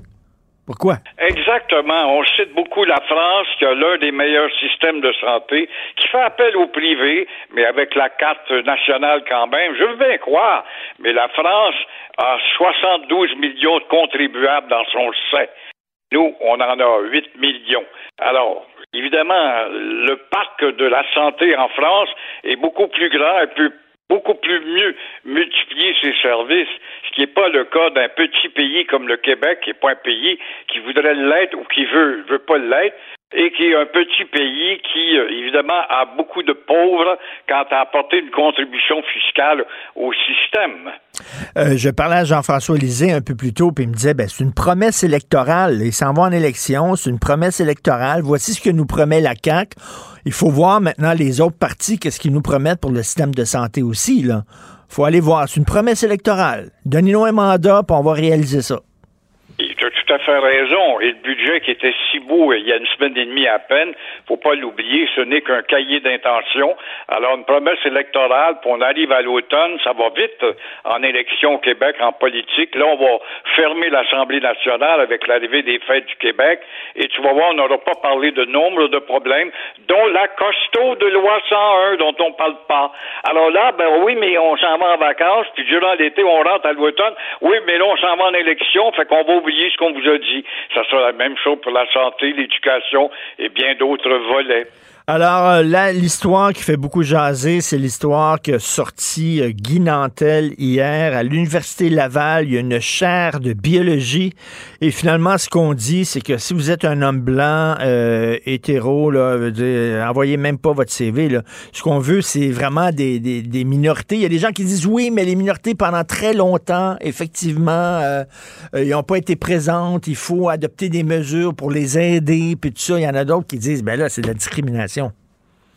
Exactement, et euh, d'autant plus, tout ça, c'est pour s'aligner sur une politique fédérale qui fait euh, partie du grand ensemble multiculturaliste et en même temps de permettre aux, aux, gens de couleur, les Amérindiens, les femmes, les handicapés, tout ça, Allez donc faire un tour dans un CLSC, justement. Allez donc faire un tour dans les hôpitaux pour voir, justement, si les minorités n'existent pas c'est incroyable la proportion de gens. On se culpabilise tout d'un coup. Faut engager des Noirs, faut engager des jaunes, faut engager des, Amérindiens, faut engager des handicapés. C'est déjà amorcé. C'est une priorité qui est déjà en cours. Mais là, on voit que le blanc est de moins en moins euh, accepté, quoi. A priorité, on va donner une chance aux blancs. C'est comme euh, justement avec l'Université Laval, ton diplôme. Ça veut donc dire que toi, si tu es diplômé avec deux doctorats et puis tu postules pour un job de scientifique, On va donner priorité au gars qui Ben- appartient à une autre communauté, et même s'il n'a qu'un diplôme, même si son diplôme est plus so-so, il y a un danger en bout de ligne à ça. Et Mais Guy ça, c'est Guy- comme une politique de culpabilisation. On se sent culpabilisé. Il faut donc faire quelque chose, quitte à disproportionner les choses. Guy a posé une bonne question. Quand c'est le temps d'attirer les étudiants à l'Université Laval, des étudiants qui payent, qui vont amener de l'argent à l'université, ah, là, on discrimine pas, là. Là, on dit, ben oui, venez, venez à l'université, mais quand c'est le temps de leur donner des jobs, soudainement, ah, là, quand tu es un homme blanc, euh, tu pars avec deux, deux strikes contre toi, comme on dit, deux prises contre toi. Euh, Exactement. C'était comme, euh, par exemple, pour enrichir l'immigration, il y a quelques années, tu avais 300 000 dollars dans une sacoche et tu entrais plus vite qu'un autre immigrant qui postulait. Alors, c'est une politique de culpabilisation. Le Canadien de Montréal dit ça, par exemple. Si t'es un Québécois, tu le prends pas. Soit dit en passant, pour ouvrir une parenthèse. Canadien, tu gagné hier, Richard? Je sais non, j'ai mangé une volée, excuse-moi. Ça fait penser aux années 50. Par exemple, toi, tu allais postuler, tu parlais plus ou moins bien l'anglais au Canadien national, au Canadien Pacifique, à la Northern Electric, et on te prenait pas en tant que French Canadian, il fallait que tu sois un anglais. Ben, tu ça. parlais pas français, toi, on pouvait te prendre. Ça en était, ça, une discrimination Ben- favorable à un pouvoir de conquérant. Si on l'oublie. Vous Alors, avez, vous avez raison. Vous, vous avez très raison parce que on souffrait aussi de discrimination. Moi, je viens d'un milieu pauvre. Je viens de Verdun, près, vous le savez, près de Pointe-Saint-Charles. Mon père travaillait dans une shop. Dans le temps des fêtes, il faisait le Père Noël pour amener un peu d'argent à la maison. Puis chaque semaine, il allait faire le ménage avec ma mère dans un bureau d'avocat pour amener de l'argent à la maison. Je viens d'un milieu, j'ai pas été privilégié. Quand on parle du privilège blanc, je m'excuse, mais les Canadiens français qui demeuraient à Verdun, à Pointe-Saint-Charles, à Saint-Henri, euh, à Saint-Hubert, ça arrive sud, euh, euh, en région, ils étaient pas privilégiés. Pas pantoute. C'est très bon de le rappeler parce qu'on oublie vite. Je me souviens de quoi? De rien. C'est la devise du Québec. Alors, la culpabilisation, etc., grâce à justement une directive d'Ottawa, et tout ça s'inscrit dans l'ensemble global du multiculturalisme, ne l'oublions pas. C'est comme la ville de Montréal, une, une administration à Bachy, s'il y en a une, c'est bien la ville de Montréal euh, qui, euh, qui est en train de créer une tour de Babel avec Montréal. Et là, euh, qui se dit contre le racisme. Alors, on a décidé euh, euh, d'édicter des nouvelles règles. Par exemple, les policiers auront peut-être à intervenir face à un noir, un amérindien ou encore un autre. Il y aura une, des cours de sensibilisation pour t'apprendre comment arrêter un autochtone. Alors, euh, donc une arrestation pour le blanc et une arrestation pour une minorité visible. Qu'est-ce que ça va faire? Ça fera que le policier qui est tanné d'aller en déontologie parce qu'il a arrêté un gars d'une autre couleur se fait accuser d'être raciste. Il y a des policiers, moi, qui m'ont dit, m'ont dit, répétez pas un, deux, trois ou quatre. Quand je vois un gars, par exemple, qui appartient à une autre communauté, une autre couleur, passe sur le feu rouge, je ne l'arrête même pas parce qu'il va m'accuser de racisme et je vais me ramasser en déontologie. Donc, il y a un danger de démobilisation de la part de la police face à des entourloupettes, alors qu'il y a des droit pour tout le monde, quelle que soit ta langue et ta, ta, ta, ta culture et ta, la couleur de ta peau. Elle s'applique à tout le monde, t'as combien un débit, ça vient de s'éteindre. Mais non. Oui, Mais puis non, après faut ça- tenir compte du fait que culturellement, un tel ou une telle euh, vient d'un continent différent ou vient du pôle Nord.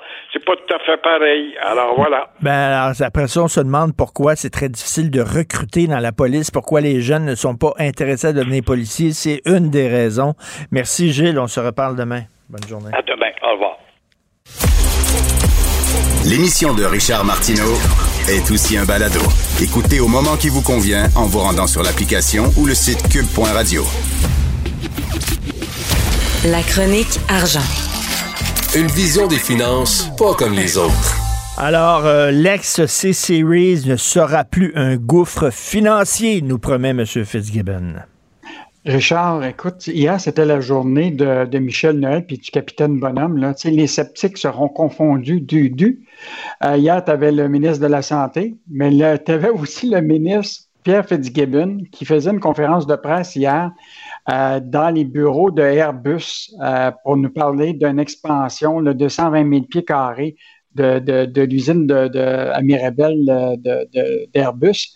Et là, il nous a dit là, je suis très confiant que le programme, là, avec Airbus, là, va être rentable pour les Québécois. Et donc, tu te rappelleras, là, on a mis 1,3 milliard en 2015 dans ce programme-là du C-Série qui est devenu le A220. Euh, on a vendu ça pour 1 dollar à Airbus en 2018 et la valeur de cette société en commandite dans laquelle on a mis cet argent-là vaut 0 dollar aujourd'hui. Hum, hum, hum. Et là, Pierre Fitzgibbon nous dit croyez-moi, là, ça va être rentable.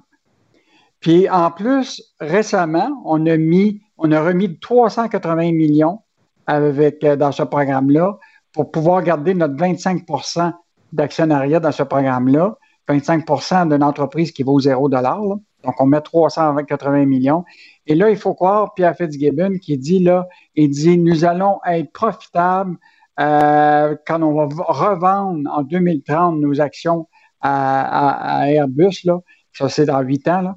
Euh, donc, euh, sais, je sais pas, toi, t'es-tu un sceptique ou un optimiste? Ah, écoute, on, nous a fait des belles promesses hier avec la réforme du système de santé. M. Fitzgibbon qui dit là, ça sera plus un gouffre financier.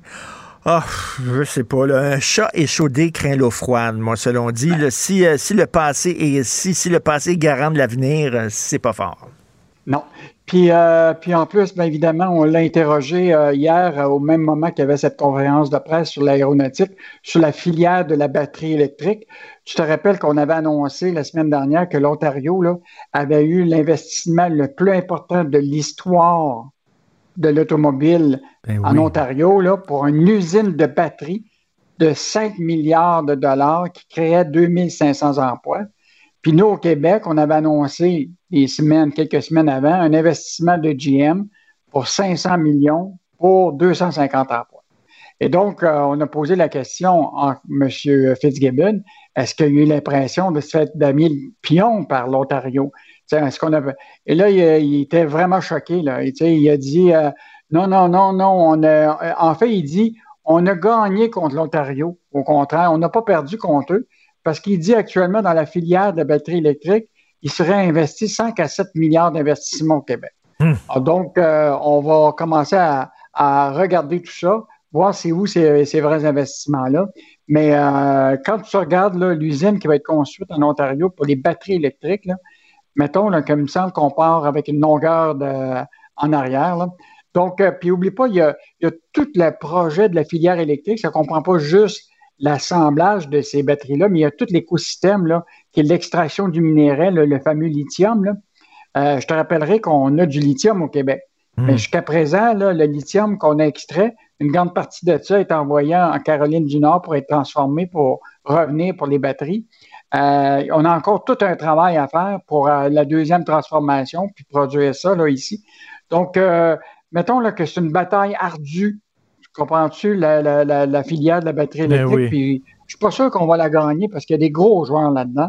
Puis l'Ontario semble très agressif. À preuve que l'Ontario est agressif, je ne sais pas si tu as vu ça. Hier, Facebook a annoncé la, fameuse euh, maison mère qui s'appelle Meta. oui. A annoncé la création d'un nouveau centre canadien d'ingénierie au Canada et il va être installé à Toronto avec 2500 et... Et on est en train de perdre euh, la bataille d'attirer ces gens-là. Cela dit, justement, quand tu es une entreprise au Québec puis tu as un très bon client, il faut que tu le soignes aux petits oignons. là. Hein? C'est ça qu'ils ont fait de Bombardier. Bombardier, un très gros client, en fait, qui achète ses avions euh, d'affaires et qui les loue, en fait, à, des gens d'affaires. Et là, euh, ils ont soigné aux petits oignons, soirée champagne, tapis rouge et tout. Là. Écoute, hier, tous les journalistes qui étaient là étaient un peu euh, éberlués de voir, tu sais, c'était un, gros show privé. Tu sais, pour un client, un riche client de Bombardier. Évidemment, quand il y a une conférence de presse de Bombardier, on, on, y va parce que, bon, c'est un grand employeur du Québec, là, mais euh, c'était vraiment fascinant. Écoute, c'était pour célébrer le centième avion Global 7500, c'est un avion, un jet d'affaires de Bombardier. Puis là, écoute, il y avait ce client millionnaire-là euh, qui, était présent. Son, nom est, connu, il s'appelle Thomas Floor.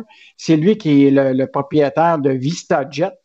Euh, écoute, sa fortune été évaluée à 200 millions de dollars. Mais ce qu'on apprend dans tout ça, et je, veux juste te rappeler, souvent les clients de Bombardier, là, souvent, ils n'ont pas nécessairement l'argent pour acheter ces avions-là. Or, il y, a une, société d'État au, Canada qui s'appelle l'EDC, euh, Exportation Développement du Canada. Et eux autres, là, c'est une société de la couronne qui a de l'argent, comme une banque. Hmm. Et eux autres, ils font des prêts commerciaux de placement à des entreprises qui sont les, aux clients des entreprises canadiennes. Hein, mettons, OK, pour les aider à acheter des produits canadiens. Produits canadiens. Tu n'as pas assez d'argent pour acheter nos produits, mais tu es un bon client, on a confiance en toi, on va te passer de l'argent. Sauf qu'en deux ans, EDC a participé à quatre transactions de financement avec VistaJet qui est euh, à, partir de transactions qui sont faites sur l'île de Malte. Puis là, on parle de transactions qui peuvent varier entre 100 millions et 200 millions. Et je veux juste te rappeler que EDC, ils font ces prêts-là, ils font des prêts avec taux d'intérêt, mais c'est eux autres qui garantissent. Si jamais ils font faillite, ou pour toutes sortes de raisons, ben euh, c'est EDC qui est dans le trouble. Et juste te rappeler que EDC... OK, si l'entreprise fait faillite, c'est EDC qui est dans le trouble. Ben, tabarnouche, euh, on n'offre on offre pas ce genre de service-là à monsieur et madame tout le monde, hein? Non, non, non. Puis je te rappellerai que EDC là, avait déjà prêté 41 millions US à un client africain de Bombardier qui, appartenait à la famille Gupta, qui a été pris dans un cas de corruption en, en Afrique du Sud. Et là, les avions s'étaient fait saisir directement en Afrique du Sud. Et EDC n'avait jamais été capable de récupérer ces avions-là. Hmm. Euh, donc, il avait perdu ce 41 millions-là. Donc, euh, euh, c'est bien, bien important de suivre la trace de l'argent là-dedans parce que c'est une ben société de la couronne. Ça, c'est là, attends une une société de la couronne, la transaction, cette transaction-là a été faite à l'île de Malte. À moins que je me trompe, c'est un paradis fiscal, ça, l'île de Malte? Actuellement, selon la liste européenne, l'île de Malte n'est pas dans les paradis fiscaux. Ah, OK. Mais est une île qui est euh, ce qu'on appelle normalement, ce qu'on appelle, euh, euh, tu sais, pas évasion fiscale, mais comptabilité fiscale créative. Oui, oui, oui, j'adore ça, j'adore ça. Oui, oui. La fiscalité créative. C'est ça. Je vais, je demander à mon comptable de faire ça, moi, de la fiscalité créative. Ça va m'aider. Et, très rapidement, justement, tu vas m'en parler, justement, de fiscalité créative. Ben là, justement, là, là, je te rappelle, il y a eu tout ce débat-là pour forcer les compagnies du géant du web là, de payer les fameuses taxes. Hmm. Tu sais, euh, les produits. Alors là, finalement, là, ça va faire trois ans maintenant. Écoute, on a atteint 219 millions en 2021, un bond de 37% par rapport à l'année suivante. Donc, euh, en, trois ans, là, écoute, ça s'est multiplié les revenus qui sont rentrés. On aurait une cagnotte de 481 millions en taxes des GAFAM qu'on a pu aller chercher sur le produit, alors qu'il y a trois ans, ils ne chargent rien. Oui, non, c'est mieux, c'est mieux, c'est mieux qu'un coup de pied dans le cul, excuse-moi de te dire ça, mais en même temps, je suis convaincu qu'il y a d'autres argent à aller chercher, là, parce que quand même, là, c'est des entreprises gonziliardaires. Euh, c'est quand même pas énormément d'argent, 480 millions pour eux autres. Là.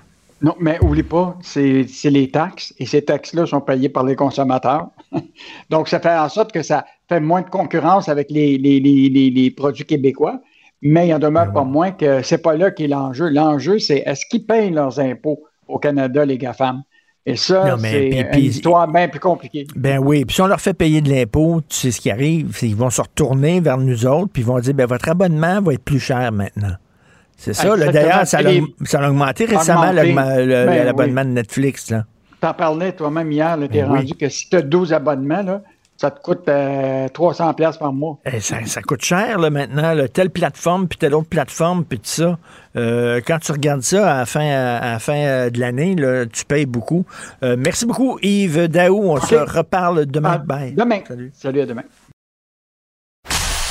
Martino. Des fois, quand on se sent contrarié, ben c'est peut-être parce qu'il touche à quelque chose. Alors, nous allons parler du plan miraculeux, entre guillemets, de la réforme du système de santé qui a été présenté hier avec euh, M. Paul Saint-Pierre Plamondon, chef du Parti québécois. Bonjour, M. Plamondon. Comment ça va? Très bien. J'essaie d'être euh, d'être optimiste, même si c'est la septième réforme qu'on nous présente. Cela dit, vous êtes dans l'opposition et le rôle de l'opposition, c'est de s'opposer.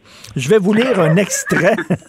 Je vais vous lire un extrait de l'éditorial de Robert Dutrissac dans Le Devoir aujourd'hui qui dit Certes, l'opposition a raison de souligner que le plan manque de détails et qu'il tient de la plateforme électorale, mais il est essentiel. Le plan est ambitieux, la réforme est globale et elle prendra du temps. On va dire oui, c'est correct, c'est le jeu d'opposition de s'opposer, mais il faut quand même donner la chance au coureur et juger l'arbre à ses fruits.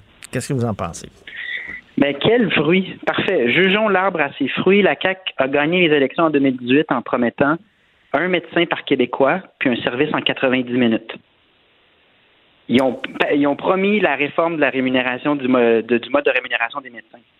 Ils ont fait plein de promesses pour lesquelles ils n'ont posé aucun geste. Et, et- et nous, à travers ça, on a fait beaucoup d'interventions pour des solutions. là. on a préparé les, on a présenté les 12 travaux du Parti québécois en santé. Puis souvent, on s'est fait dire non par la CAC quand on voulait abolir le temps supplémentaire obligatoire. là, très récemment, on a fait une motion, à la- puis on a dit à la CAC, il faut abolir le temps supplémentaire obligatoire. La CAC a voté contre. Et là, avec quelques mois à faire aux élec- de- avant les élections, ils reprennent des solutions euh, qui viennent des oppositions, ils reprennent des engagements pour lesquels ils n'ont rien fait, nous balancent ça en disant ben voici un plan, mais c'est pas un plan là. euh. Donc deux, deux choses. Évidemment, il faut rester ouvert, puis on est mieux d'améliorer le système que de le laisser en plan. Mais il va falloir également évaluer la CAC pour ce que réellement elle a fait, mis à part des communications. Puis ça ressemble beaucoup au pattern de la crise du logement, où est-ce qu'il s'est rien passé pendant quatre ans. Les places en garderie, où est-ce qu'il s'est rien passé pendant quatre ans, puis là, on nous présente quelque chose pour 2025. Euh, plusieurs enjeux là, euh, qui n'ont rien à voir avec la COVID, parce qu'il n'y a pas juste, il y a des ministres qui avaient le temps de travailler, là, euh, qui n'étaient pas touchés par la, la gestion de la crise. Euh, Qu'est-ce qu'ils ont comme bilan à nous présenter après quatre ans de travail? Je pense que la question doit minimalement être posée.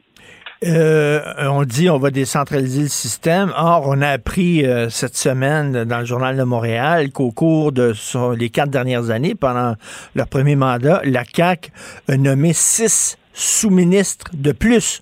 On est rendu à 16 sous-ministres en santé du jamais vu. Ça ressemble pas à de la décentralisation, ça. Non, puis pendant quatre ans, nous, on a parlé de décentralisation. Ils n'ont pas répondu à l'appel. Puis là, avec quelques mois à faire, ils mettent ça dans leur plan. Donc, mettez-vous dans la peau des oppositions. Puis je, comprends la population de dire, demeurons positifs, puis voyons ce qu'on peut améliorer. Mais on leur a dit à plusieurs reprises que la décision qu'ils prenaient n'était pas cohérente. Euh, prenez par exemple les primes versées euh, aux infirmières pour attirer des gens du privé vers le public. On a laissé les firmes privées euh, coûter des milliards de dollars. Alors que euh, ce qu'il fallait faire, c'est rapatrier du personnel, mais en donnant des garanties que le milieu de travail s'améliorerait. On est intervenu très souvent dans les dernières années, donc je ne vous cache pas qu'on est minimalement étonné, pour pas dire ébahi, que finalement tout ce qu'on a dit pendant quatre ans, là, la CAC qui n'a rien fait finit par le mettre dans son plan. en disant, Regardez comment on a un beau plan. Il faut se poser la question est-ce que la CAC a la crédibilité euh, puis nous, on va essayer de, de, de proposer quelque chose de, de plus crédible de notre côté en vue des élections, mais on se le cachera pas. Là. Tout ça est électoral. C'est pas un plan du gouvernement. C'est une plateforme électorale. C'est ça, euh, je La parlais, je parlais à Jean-François Lisée plus tôt, il disait ça c'est une plateforme électorale, il faut voir ce que les autres partis proposent. Ben, c'est une ça. plateforme, c'est leur promesse électorale, Ouais. voyons ce que Sauf le que PQ la CAQ, propose. elle, voilà. bénéficie d'une heure. Sauf que la CAQ, elle, étant au gouvernement, bénéficie Mm. d'une autre heure en direct sur toutes les chaînes de, toutes les chaînes de télévision pour faire la promotion de son programme. Tout à fait. Ça ressemble drôlement à ce qu'on a vécu en temps de pandémie, c'est-à-dire un gouvernement qui a une proportion du temps médiatique qui est euh, du jamais vu là, en politique. Euh, je parlais à Rémi Trudel, l'ex-ministre de la Santé québécois, et, il dit on a beaucoup, beaucoup critiqué à raison la réforme Barrette, qui a tout centralisé avec ces patentes à gosses qu'on appelle les CIUS puis tout ça. Il dit il n'y a rien, il y a rien dans le programme hier pour dire qu'on va démanteler ces affaires-là. Ouais, en même temps, euh, moi je vous dirais puis là, je sais que ma job, c'est de m'opposer, mais sur celle-là, je ne m'opposerai pas avec autant de véhémence. Parlez aux gens du milieu de la santé, puis ils vont vous dire, nous, ce qu'on a vécu à travers les années, c'est plein de réformes de structures qui n'en finissent jamais. Hmm. Donc, si on veut améliorer le système, la dernière chose que je ferais, là, c'est de mettre les énergies de tout le monde à une autre restructuration de d'organigrammes, puis de pyramides, puis d'entités nouvelles qu'on rebaptise, puis qu'on débaptise. Là. Hmm. J'irai pas là-dedans. C'est pour ça que nous, les 12 travaux du Parti québécois, on s'en est tenu à ce qui était le plus simple, puis ce qui donnait le plus de résultats rapidement. Euh, donc, on va voir maintenant, tu sais, le, le, nouveau plan de la CAC, finalement, met sa promesse de changer le mode de rémunération des médecins, mais il ne détaille pas comment. Donc, il y a plein de questions qui sont qui demeurent euh, sans réponse. C'est pour ça qu'on parle plus d'un programme électoral. Mais... Et là où je suis le plus sceptique, c'est quand on dit là, on va numériser les dossiers santé, puis il va y avoir un bureau d'accès, puis tout ça. Combien de centaines de millions de dollars on a perdu là, dans des systèmes informatiques qui étaient censés régler toute la question de, des, dossiers de santé et tout ça. Oui, c'était un dossier du Journal de Montréal, le, gouffre informatique. Euh, mais ça, c'était vraiment des milliards. Euh, évidemment que en même temps, on ne peut pas demeurer à l'âge de pierre, mais comment est-ce qu'on va s'assurer qu'on n'engloutisse pas des milliards là-dedans euh, pour que se rende compte que ça ne fonctionne pas? Au fédéral, il y avait le système de paix Phoenix là, qui, est une des histoires les plus spectaculaires. Mm. Euh, donc euh, oui, il y a des écueils, mais euh, encore là, je dois dire qu'on peut pas non plus demeurer à, par fax bah, dans le système. Je m'inquiète énormément des contrats octroyés sans appel d'offres depuis deux ans maintenant. 17 milliards de dollars ont été octroyés à des compagnies pour lesquelles il n'y a pas de garde-fou pour prévenir mm. la corruption. C'est pas la meilleure compagnie qui gagne. Puis on a des révélations du bureau d'enquête du journal euh, qu'il y a des contrats qui ont été donnés à des amis du gouvernement, d'autres contrats ont été donnés à des compagnies bidons. Moi, pour, pour la réforme du système de santé, là, euh, intéressons-nous aussi à comment les contrats sont octroyés, parce que moi, je vois une zone de risque là-dedans. C'est une plateforme électorale qu'on nous a présentée hier. Vous allez présenter votre plan santé quand au PQ? Avant euh, la fin de l'été. OK. On va revenir à la charge pendant euh, l'élection, évidemment, mais pour ceux qui s'intéressent à où on s'en va de notre côté, on a mis en ligne les 12 travaux principaux, c'est-à-dire les 12 réformes les plus faisables, atteignables, et qui, à nos yeux, auraient le plus d'impact. Puis de la manière qu'on les a montées, si on a écouté les, les, experts, mais surtout on est allé voir ce qui se faisait à l'étranger. Des systèmes qui mettent moins d'argent par personne, puis obtiennent plus de résultats, puis on s'est dit, bon, on va prendre les meilleures pratiques, puis on va s'assurer de conserver les propositions qui sont véritablement faisables. Parce qu'un autre, c'est un autre point aveugle, ça, du programme. Ça va coûter combien? Il n'y a, rien de chiffré hier qu'on nous a présenté. Euh, euh, je, veux absolument vous parler rapidement de la partielle qui s'en vient dans Marie-Victorin. Est-ce que vous avez l'impression, euh, M. Plamondon, que vous jouez finalement l'avenir du parti? Parce que, parce que si là, le PQ réussit pas à décrocher, à gagner ses élections, là il y a bien des gens qui vont dire là, c'est mort de sa belle mort. Ben, moi, je pense qu'on joue davantage notre avenir sur notre capacité à attirer des candidatures comme Pierre Nantel. Euh, donc, évidemment, c'est une élection, je ne te le cacherai pas, très importante pour nous. Hmm. Euh, on travaille très fort et on travaille bien. Euh, on est entendu par la population de Marie-Victorin. Moi, en porte-à-porte, je, je, suis même agréablement surpris du nombre de personnes qui ont pris acte du fait que le seul parti qui veut aller plus loin pour la protection de la langue française, c'est le PQ. Puis il y en a plusieurs qui nous en parlent. Il y a des gens qui sont loyaux aussi envers le projet d'indépendance du Québec. L'actualité ne finit plus de nous montrer des exemples. Ce matin, c'est l'Université Laval euh, qui a été soulevée là, par Guy Nantel, mais encore une fois, c'est le fédéral qui prend nos propres impôts pour nous imposer son idéologie. Donc, euh, moi, je suis assez optimiste pour la suite. Il faut le voir positivement que le Parti québécois euh, offre une solide performance et gagne euh, Marie-Victorin. Si jamais, est-ce que vous Euh, envisagez de si jamais là, le, le- le- vous- Pierre Nantel ne gagne pas les élections, est-ce que vous allez dire, ben là, je jette la serviette, là, ça a l'air que les gens, je sais pas, à tort ou à raison, ne veulent rien savoir du PQ, il n'y a rien à faire avec ça. Ah non, Euh, jamais, c'est- jamais. Eh, On est la seule voix à la défense de l'indépendance du Québec, puis la seule voix qui s'occupe du français, la seule voix qui s'est levée pour dire euh, ça prend des soins à domicile pour nos aînés. On joue un rôle qui influence le gouvernement, mais qui est primordial pour l'avenir du Québec. Puis des fois, la POC roule pas pour toi, puis tout d'un coup, ça débloque, puis tu te mets à, à- à compter des buts. Mais, mais Moi, si, je- si, si jamais, là, euh, je, je- je reviens encore là-dessus, si jamais vous perdez les élections, euh, j'imagine que ça va brasser dans le parti. Il y a des gens qui vont dire, ben là, ils vont peut-être remettre en question votre leadership ou quoi?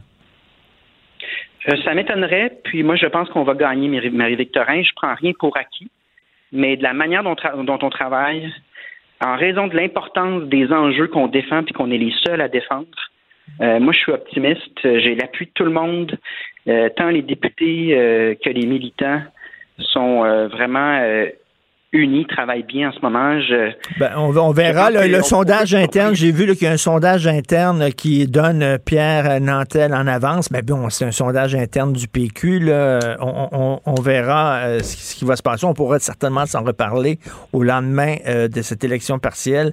Merci beaucoup, M. Paul Saint-Pierre Plamondon. Bonne journée. ça va me faire plaisir. À une prochaine. OK, merci. Joignez-vous à la discussion. Appelez ou textez le 187 Cube Radio 1877 827 2346. Alors, vous connaissez Patrick Derry, il est analyste en politique publique. Il s'est montré pendant la pandémie très critique de la gestion euh, de la CAQ. Euh, il est avec nous parce que je vais lui demander ce qu'il pense du euh, plan santé qui était présenté hier. Salut Patrick.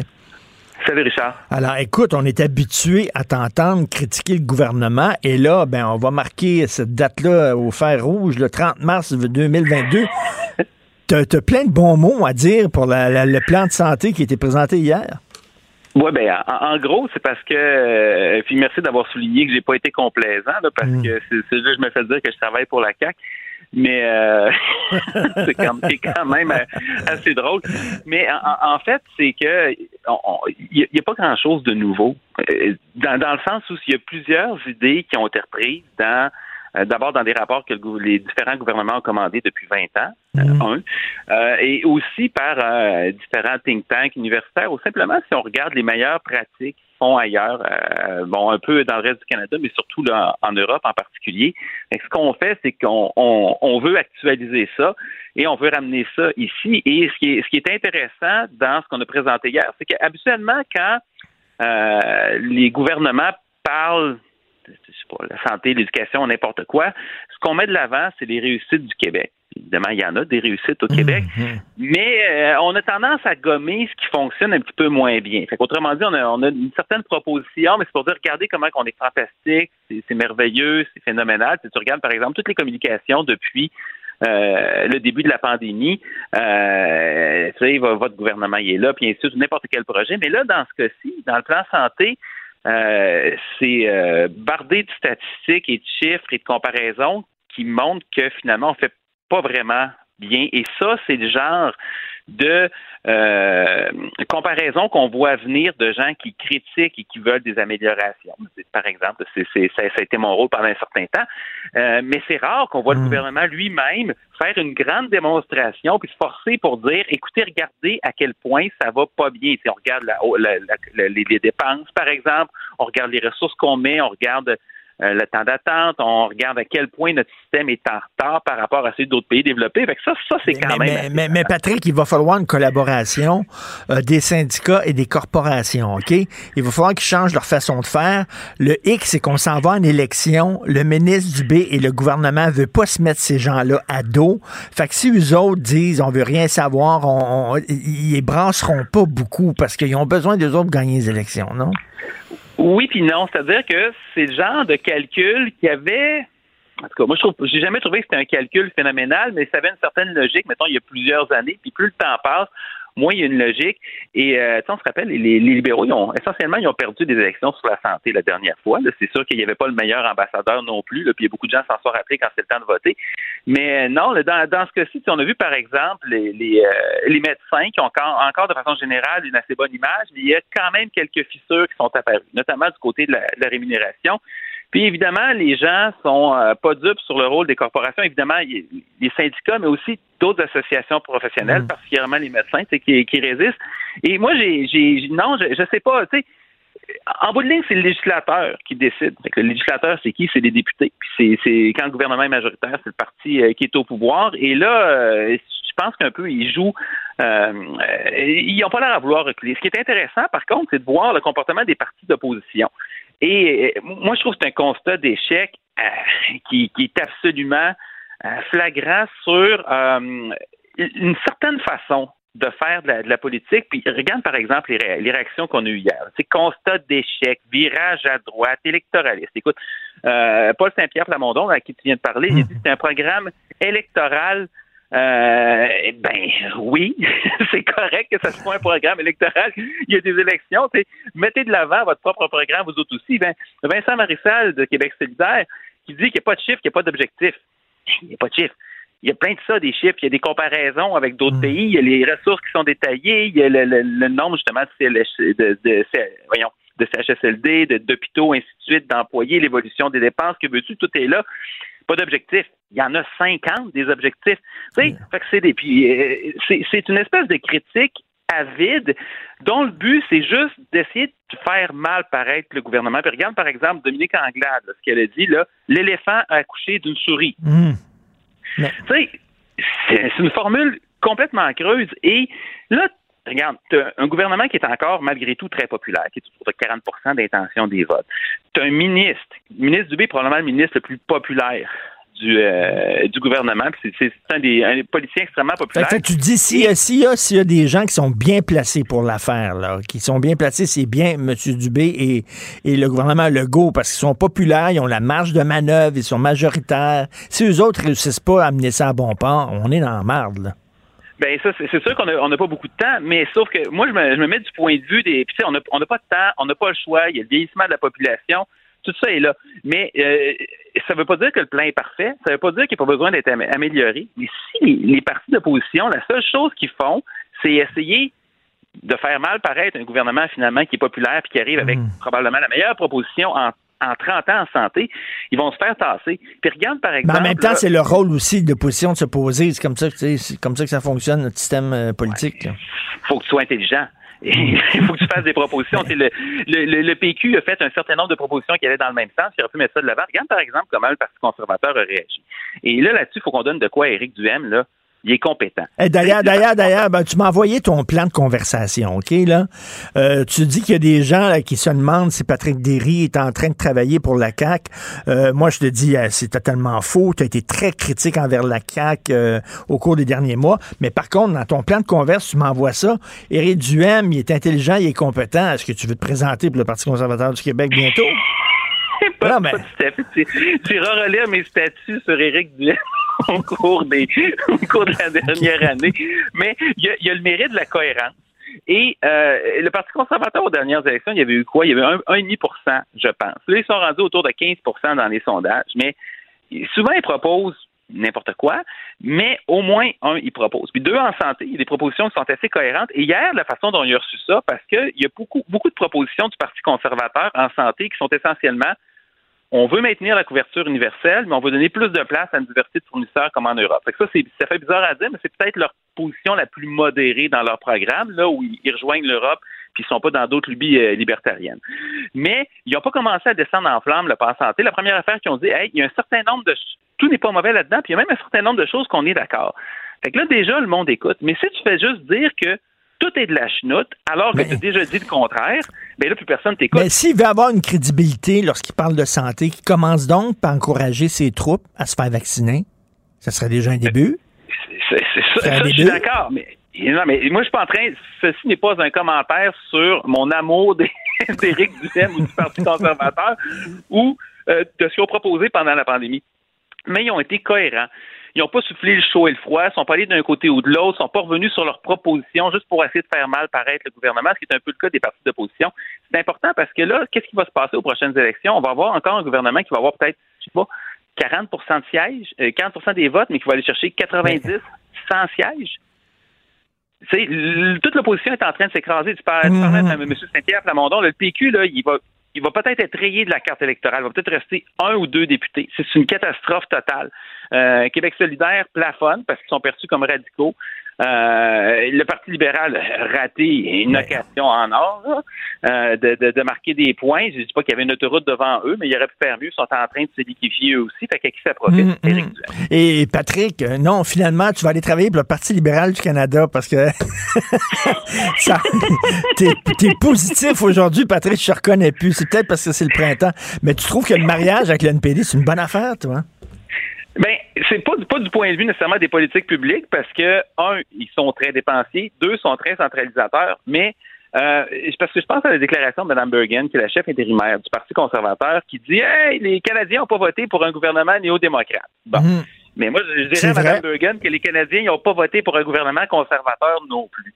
Et euh, on a toutes sortes de problèmes avec notre système électoral là, qui, qui, qui est un petit peu brisé puis qui euh, fait bande à part si on compare à la plupart des systèmes européens. Mais quand tu mets les intentions de vote du Parti libéral ensemble puis celles du NPD, tu arrives un peu en haut de 50% Puis je te pose une question. C'est quand la dernière fois qu'un gouvernement fédéral élu a reçu plus que 50% des voix, donc qu'un gouvernement majoritaire était un vrai gouvernement majoritaire? C'est quand? en 1984 avec Brian Mulroney. Ah, eh boy, hein? Qui- Eh ça boy, c'est pas d'hier, 40 ans. ça. Non, puis la fois d'avant, c'est tu sais quand? Bonne chance. Jason Baker. Eh, OK? Toi et moi, on n'était pas nés. Fait que- écoute, fait que c'est, c'est ça les gouvernements majoritaires. Et au Canada, là, ça prend à peu près 40 des voix, peut-être 38 des voix. En Europe, dans la plupart des pays, tu as des systèmes qui font en sorte que tu as des coalitions, c'est naturel. C'est comme ça que Mme Merkel est Mais, restée au mais, pouvoir mais pendant Tom, 15 Tom. Tom, Tom Mulcair me dit euh, euh, Justin Trudeau, il, il se sent entitled. Tu sais, tout m'est dû. Fait que euh, là, euh, lui, il veut gérer comme un majoritaire. Il accepte pas qu'il y ait un gouvernement minoritaire. Il veut gérer comme s'il y avait un gouvernement majoritaire. Fait que c'est pour ça qu'il s'est marié avec le NPD. Oui, a- a- a c'est vrai, c'est c'est un peu un enfant d'une famille royale aussi. Fait que ça, on peut le voir comme ça. Puis moi, je- comme je te dis, je suis pas en train de dire que c'est un programme extraordinaire. Puis même, je te dirais à la limite, il y a Jagmeet Singh qui s'est fait un petit peu avoir parce qu'il aurait dit, écoute, on va donner un, un appui. Mais nous, on veut des ministres au cabinet, par exemple. On veut que ce soit une véritable coalition, puis on va le faire marcher ce gouvernement-là. Et euh, moi, je suis un peu un orphelin politique au niveau fédéral parce que ça, ça va trop à gauche ou trop à droite dans n'importe quelle direction.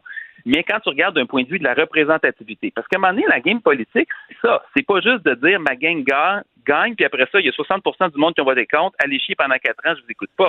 Là, il y a quand même, mais c'est un peu comme ça que les gens gouvernent. Je m'excuse de le dire de même. Ben mais ah, on a 37% des voix, on s'en fiche, on est majoritaire, c'est tant pis, allez promener.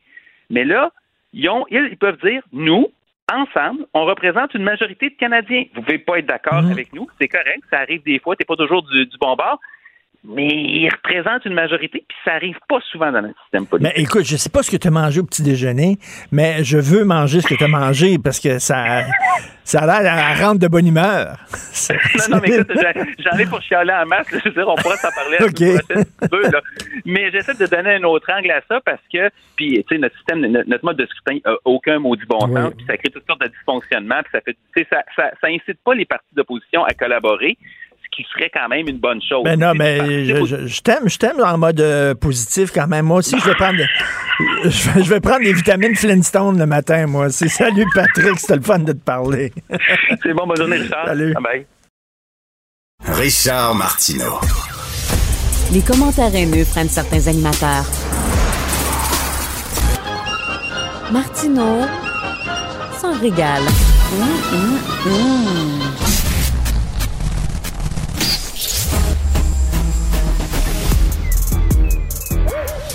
Mathieu Bocoté. Il représente un segment très important de l'opinion publique. Richard Martineau. Tu vis sur quelle planète? La rencontre. Je regarde ça et là, je me dis, mais c'est de la comédie. C'est hallucinant. La rencontre. Bocoté. Martineau. Alors Mathieu, hier, on a discuté, toi et moi, de ce programme qui fait beaucoup jaser de discrimination positive à l'Université Laval. Il y a beaucoup de gens qui réagissent, euh, qui se passent le texte sur les médias sociaux. Est-ce que selon toi, ça représente un genre de point tournant où les gens commencent à allumer en disant, voyons, ça n'a pas de sens, ces affaires-là? Alors, euh, alors j'aimerais bien. Franchement, moi, ce qui me frappe en ce moment, c'est que toute cette querelle-là, elle n'est absolument pas neuve. Les critiques formulées par Mantel sont des critiques fines, subtiles, intelligentes, mais, mais je précise qu'on les entend depuis un bon moment.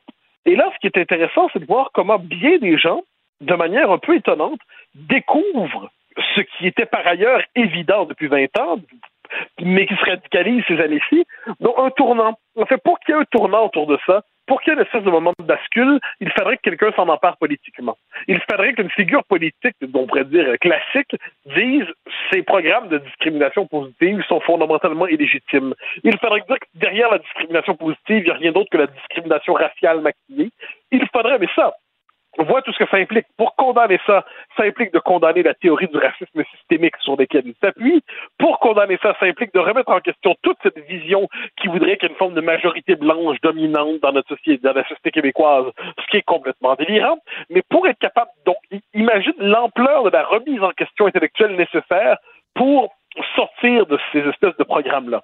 Cela dit, cela dit, j'ai l'impression que dans l'opinion, il y a une forme de prise de conscience sur le mode mais c'est donc bien fou, cette affaire-là. Ils avaient l'impression, bien des gens, que globalement, c'était des programmes pour, euh, si on est dans une situation particulière, euh, euh, appelons ça, ouvrir des portes à des gens qui auraient de la difficulté à entrer dans le système. Mais on constate que c'est pas ça du tout dont on parle comme système. On parle de l'institutionnalisation d'un système de privilèges ethniques. On parle de l'institutionnalisation d'un système de discrimination raciale, dans ce cas-là, contre les hommes blancs. Et les gens se disent, mais ça n'a pas de maudit bon sens. Donc, est-ce que c'est un tournant? À tout le moins, c'est un premier moment de prise de conscience populaire des, euh, des dérives et délires associés à la discrimination positive? Euh, mais ça ne date pas d'hier, encore une fois, qu'il y a un malaise par rapport à ça. Prends le débat sur le racisme systémique depuis 2020 la grande majorité de la population était opposée à ce concept, mais les élites dans leur ensemble en font la promotion. Donc, à quoi ça va ressembler dans quelques temps? Ce que je note, c'est qu'il y a, euh, il y a certains mondains, il y a des, des, des, certaines figures médiatiques qui considèrent que remettre en question la discrimination positive et le système intellectuel sur lequel elle repose, c'est du, des sophismes et ainsi de suite. Bon, euh, c'est pas nécessairement des figures les plus passionnantes qui soient. Il n'en demeure pas moins qu'une prise de confiance populaire. Mais tu sais, cette gauche-là qui dit qu'il faut adopter des mesures extrêmes peut-être pour aider les femmes ou pour aider les minorités euh, sexuelles ou les minorités euh, euh, ethniques, c'est encore la gauche qui oublie les pauvres parce que je, pense, j'ai pensé à ça hier.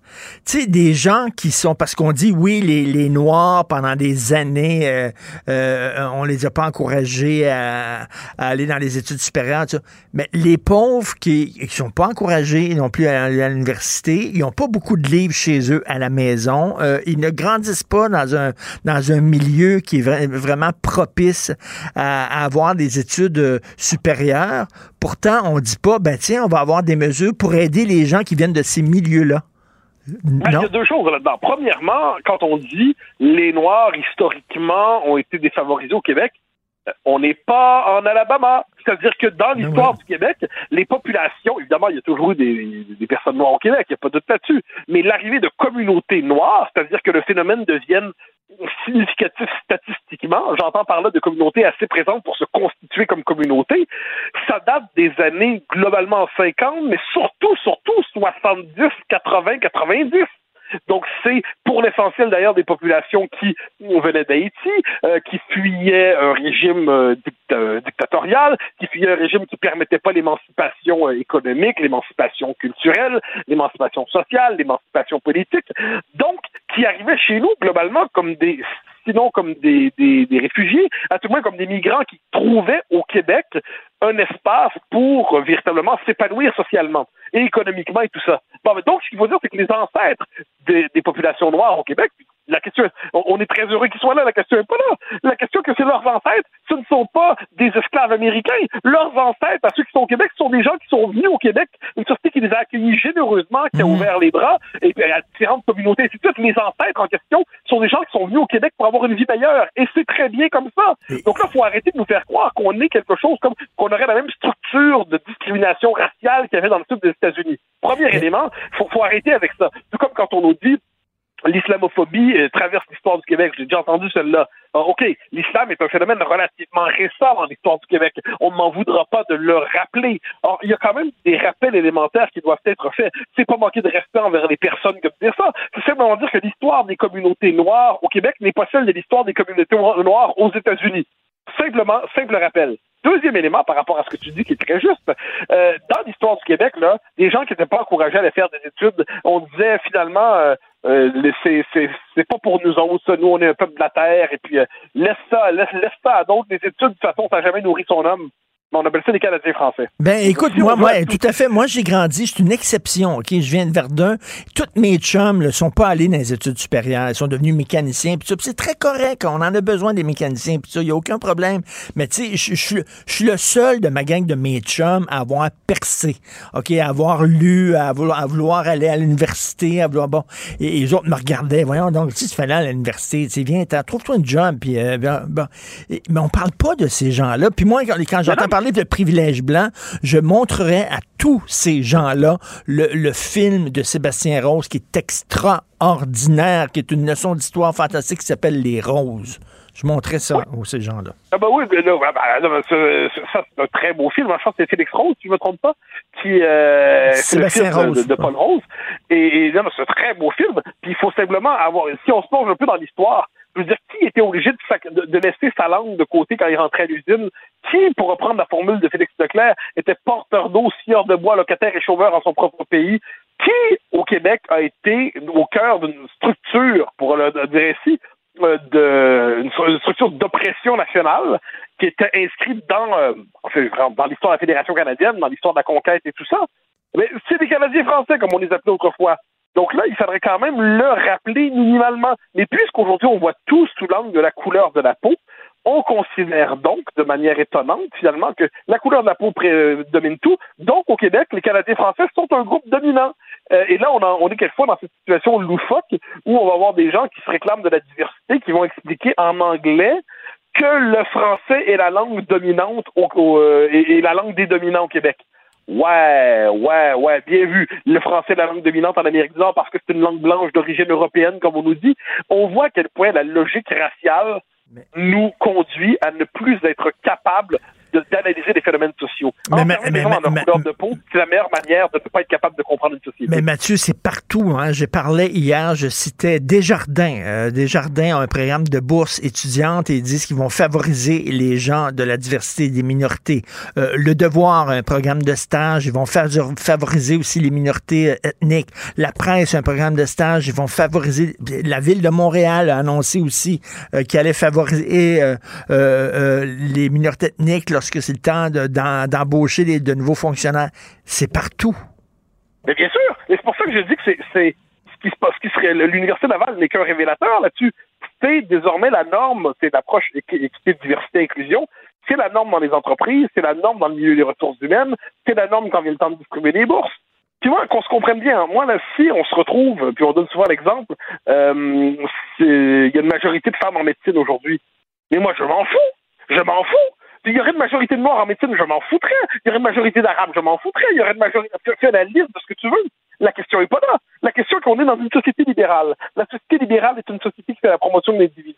La société libérale est une société qui est autour d'une culture commune, donc pas une race, une culture commune. Cette culture-là, c'est la culture québécoise chez nous, c'est la culture française en France, et ainsi de suite.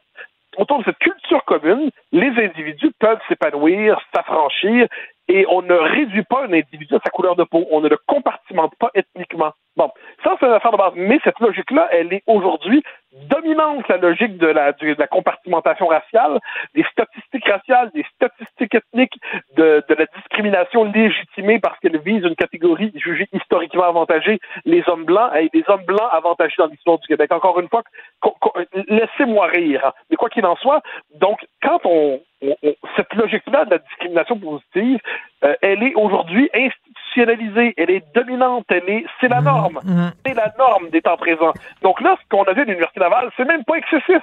C'est l'expression banale et normale. Mais on est rendu, on s'est rendu tellement banalisé, en fait, comme idéologie, qu'on Ben oui. peut dire sans gêne, euh, ben, les hommes blancs peuvent pas y appliquer. Mais c'est ça, c'est- dans des catégories. C'est tellement banalisé qu'on voit même plus à quel point c'est outrancier affirmer ça. C'est pas excessif parce que, euh, bon, euh, tant- tantôt, je parlais justement du programme de discrimination positive à l'Université Laval et j'ai fait une erreur. En fait, euh, je disais qu'il allait aussi favoriser les minorités sexuelles. Non, c'est c'est pas là-dedans. C'est vraiment seulement euh, les femmes et les minorités ethniques. Sauf que Radio-Canada euh, dit qu'on va favoriser les minorités sexuelles. Ça va jusque-là. Euh, c'est Ouais, mais alors, dépendant. là, il y a deux choses à demander. Il y a deux choses à demander. Premièrement, qui êtes-vous pour rentrer dans la chambre à coucher des gens, de savoir exactement c'est quoi, c'est quoi les minorités sexuelles, encore une fois, là? Je, je suis curieux de savoir qui rentre dans cette catégorie-là. Deuxième élément, et là, ça, c'est la, la petite question, euh, la petite question de mauvaise foi. On nous explique qu'aujourd'hui, le genre est une question de libre euh, d'autodétermination, de libre détermination. C'est-à-dire, je ne suis pas enfermé dans mon sexe biologique et je peux m'identifier euh, socialement comme homme ou comme femme ou comme non-binaire ou ainsi de suite. Et la société doit accepter mon choix. Dès lors, qu'est-ce qui m'empêche, moi, d'appliquer dans la catégorie femme pour avoir droit à ces programmes euh, de- de discrimination positive en disant que je m'identifie comme femme et c'est pas à vous à me dire si je suis une femme ou un autre ou un homme parce que j'ai décidé de m'auto-identifier comme tel. Bon, tu me diras que je réponds par l'absurde. Je te répondrai que l'ensemble de cette logique est absurde. Mais on voit jusqu'où ça nous conduit. Et, et- et bien franchement, euh, c'est pas la veille de s'effondrer. C'est pas la veille de s'effondrer. Euh, la, la réaction des, des gardiens de la vertu médiatique qui tombent sur Nantel depuis hier, là, qui cherchent à l'humilier, qui cherchent à le casser, qui cherchent à le faire passer pour un haineux, ce sont des gens qui, qui sont pas capables de répondre d'un instant à des arguments. Leur argument, c'est oh là là, il y a des sophismes. Lesquels? Oh là là, il y a des sophismes. Lesquels? Et on les entendra pas. hein. Donc- Donc ça, ça, ça, c'est quand même un discours qui, aujourd'hui euh, est, est tellement hégémonique qu'il ne sent même pas le besoin de se justifier parce qu'il se prend pour l'évidence même. Et pourtant, il devrait justifier parce qu'il justifie l'injustifiable pour l'instant. Il y a une seule façon de lutter contre la discrimination, c'est de dire que la couleur de ta peau ou ton orientation sexuelle ou ton sexe ne compte pas, ni d'un bord ni de l'autre. On ne te bloquera pas le chemin à cause de, mais on te favorisera pas à cause de. C'est ça la seule façon de lutter contre la discrimination. Ah ben oui, absolument, absolument, mais c'est la part oubliée parce que ça, on nous explique que c'est de l'antiracisme naïf, de l'antiracisme de première génération. On nous explique même dans les faits que c'est un racisme universaliste, donc qui dissimule les privilèges de la majorité blanche derrière un discours universaliste. Bon, d'accord. Donc là, on va, puis en plus, franchement, tout ça, là, est-ce que c'est pas le signe à quel point il y a une forme de colonisation mentale des élites québécoises, une colonisation mentale de nos élites qui fonctionne désormais dans les catégories de, de la société américaine? C'est une américanisation mentale de notre société. Et, et encore une fois, mais ça c'est le preuve, c'est le propre d'une société qui a de la difficulté à, à s'assumer, eh bien, on juge de notre progrès en fonction de notre capacité à imiter et nous soumettre à des normes américaines, euh, sans voir que c'est un empire par ailleurs aujourd'hui en décomposition. Et plus on s'américanise, plus on croit qu'on progresse. Eh ben, c'est pas le cas. Oui, mais tout à fait. C'est d'excellents mots là-dessus pour euh, terminer cette discussion. Merci beaucoup, euh, Mathieu. On se reparle demain. Au grand Bonne plaisir. journée, bye. bye bye. Martino. Le préféré du règne animal. Bonjour, les petits lapins. Petit lapin, petit lapin. Oui, mais Internet, c'est pas pareil. T'as pas le droit, dans les médias traditionnels, d'avoir des discours haineux. Oui, mais Internet, c'est pas pareil. C'est la liberté. T'as pas le droit de, je sais pas moi, de montrer tes fesses. C'est médias. Oui, mais Internet, c'est pas pareil. Mais c'est la même affaire maintenant sur la publicité pour l'alcool. C'est très réglementé dans les médias traditionnels. Mais Internet, c'est pas pareil. On va en parler avec M. Robert Dutton, euh, président du Conseil d'éthique de l'industrie québécoise des boissons alcooliques. Bonjour, M. Dutton. Bonjour, M. Martineau. Alors, Internet, c'est pas pareil euh, concernant la réglementation des boissons alcooliques. Ben, C'est-à-dire que ce qu'on se rend compte depuis quelques années que euh, l'utilisation de l'Internet est de plus en plus euh, fréquente pour euh, faire la promotion des boissons alcoolisées. Alors, la loi actuellement donne pas nécessairement toute la, la, force nécessaire à la régie des alcools, des jeux et des courses pour réglementer ou surveiller les publicités qui sont qui sont faites. Alors c'est un peu ce qu'on a voulu aujourd'hui dans notre rapport annuel. Pouvoir remettre en évidence de dire qu'on devrait donner à la régie des moyens. Et on devrait aussi rappeler aux annonceurs que les annonceurs qui sont des, membres de, l'association de l'industrie des boissons alcoolisées qu'ils ont un code d'éthique qu'ils ont eux-mêmes mis en place et que ce code d'éthique-là, même dans, à l'Internet, devrait être respecté. Alors, bon, dans les médias traditionnels, c'est quoi les règles là, qui encadrent les publicités sur les boissons alcooliques? On n'a pas le droit de boire, par exemple, euh, du vin ou de la bière à la télévision. On n'a pas le droit de boire du vin, de la bière. On n'a pas le droit de d'encourager la consommation excessive. C'est surtout cet élément-là. Euh, on n'a pas le droit de, de, montrer que la publicité vise des, euh, euh des gens en, en, dessous de 18 ans. Euh, le code d'éthique, par contre, reprend ça. Le, la loi n'est pas euh, aussi sévère. Par contre, le code d'éthique que s'est donné l'industrie a des normes plus sévères. C'est-à-dire que, par exemple, ce que je viens de vous dire, mais aussi de ne pas utiliser euh, du sexisme, euh, des, des, des, annonces à caractère sexuel, euh, d'utiliser des personnages dans l'annonce qui auraient, qui auraient on, on aurait l'impression qu'ils ont moins de 18 ans. Ou donc la, la règle du code d'éthique est beaucoup plus sévère. Euh, que, le, ce que le gouvernement, euh, la régie a comme, comme règle. Qu'est-ce que le Conseil d'éthique de l'industrie québécoise des boissons alcooliques pense d'émissions comme tout le monde en parle, mais c'est pas la seule, où on sert du vin aux invités en espérant qu'ils vont se délier un peu plus la langue et dire une connerie et dont le lendemain, ça ferait jaser tout le monde? Vous en pensez quoi de ça? Ben, écoutez, moi, je pense que est-ce que l'émission euh, encourage la surconsommation?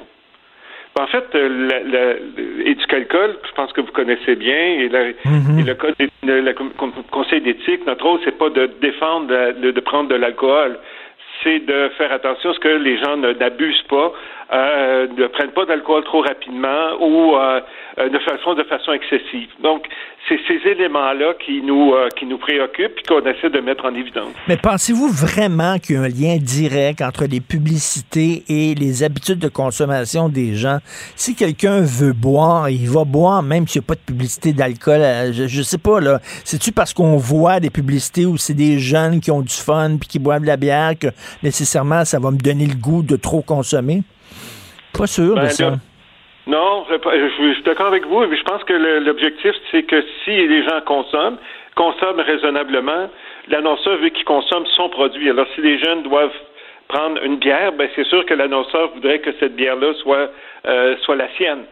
Euh, maintenant, je pense qu'il y, y, a quand même eu des progrès. Il faut dire que le travail fait par Éducalcool depuis les 30 dernières années a quand même donné euh, vraiment une culture au Québec de responsabilisation. Évidemment, on peut sortir encore plein d'exemples d'abus. Les accidents de la route le, le, le, démontrent chaque année.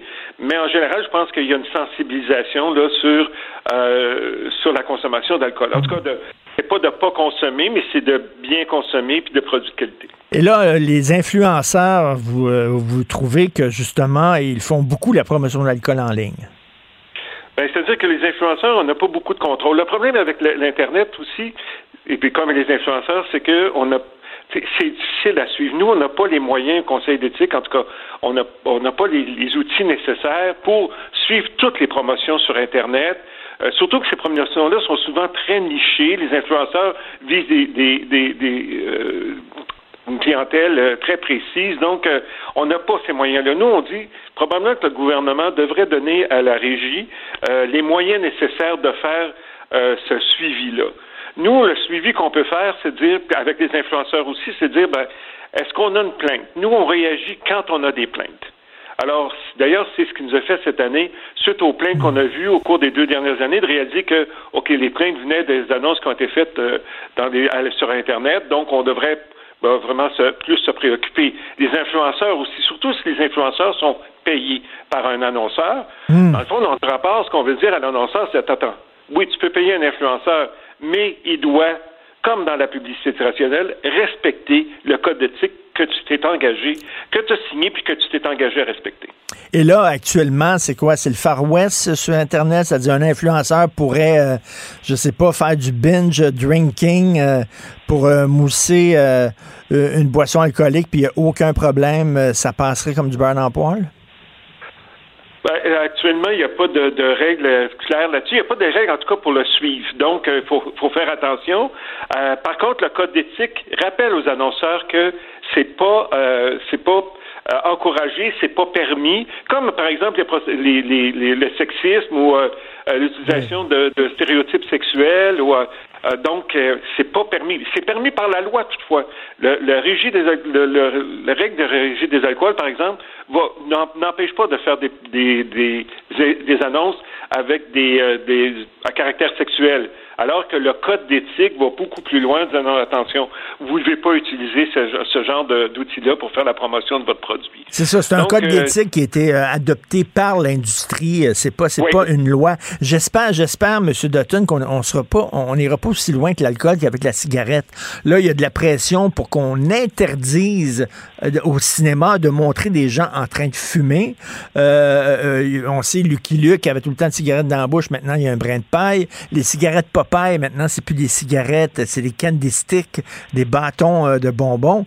Euh, à un moment donné, quoi, on va dire, on ne veut plus voir au cinéma de gens en train de prendre de l'alcool. J'espère qu'on n'ira pas jusque-là, là. Non, c'est pas, c'est pas, c'est pas l'objectif qu'on veut. L'objectif qu'on veut, c'est sensibiliser euh, par le code d'éthique les gens de faire de la publicité qui soit respectueuse de la dignité humaine, puis qui n'encourage pas la surconsommation. Alors, c'est, ce qui est notre, notre priorité.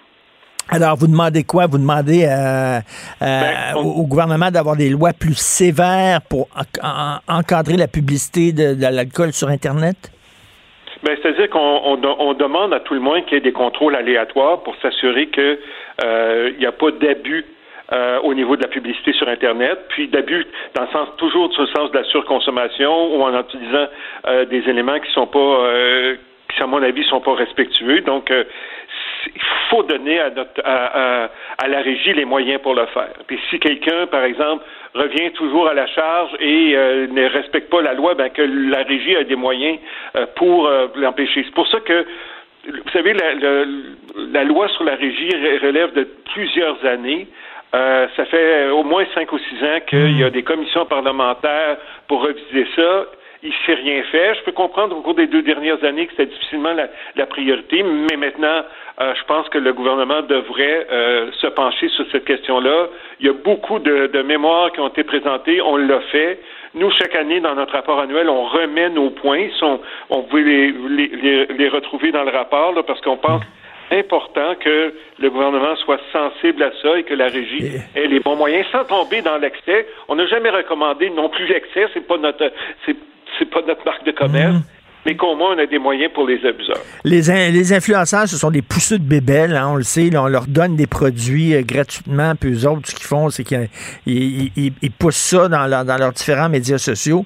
C'est aussi à chaque, euh, à chaque fabricant de produits de, de, vérifier ce que ces influenceurs-là, qui, qui, qu'eux autres utilisent, ben, comment ils utilisent leurs produits, s'ils l'utilisent correctement. Ben, c'est exactement ça. Hmm. Je vais vous donner un exemple, une chose très simple à faire.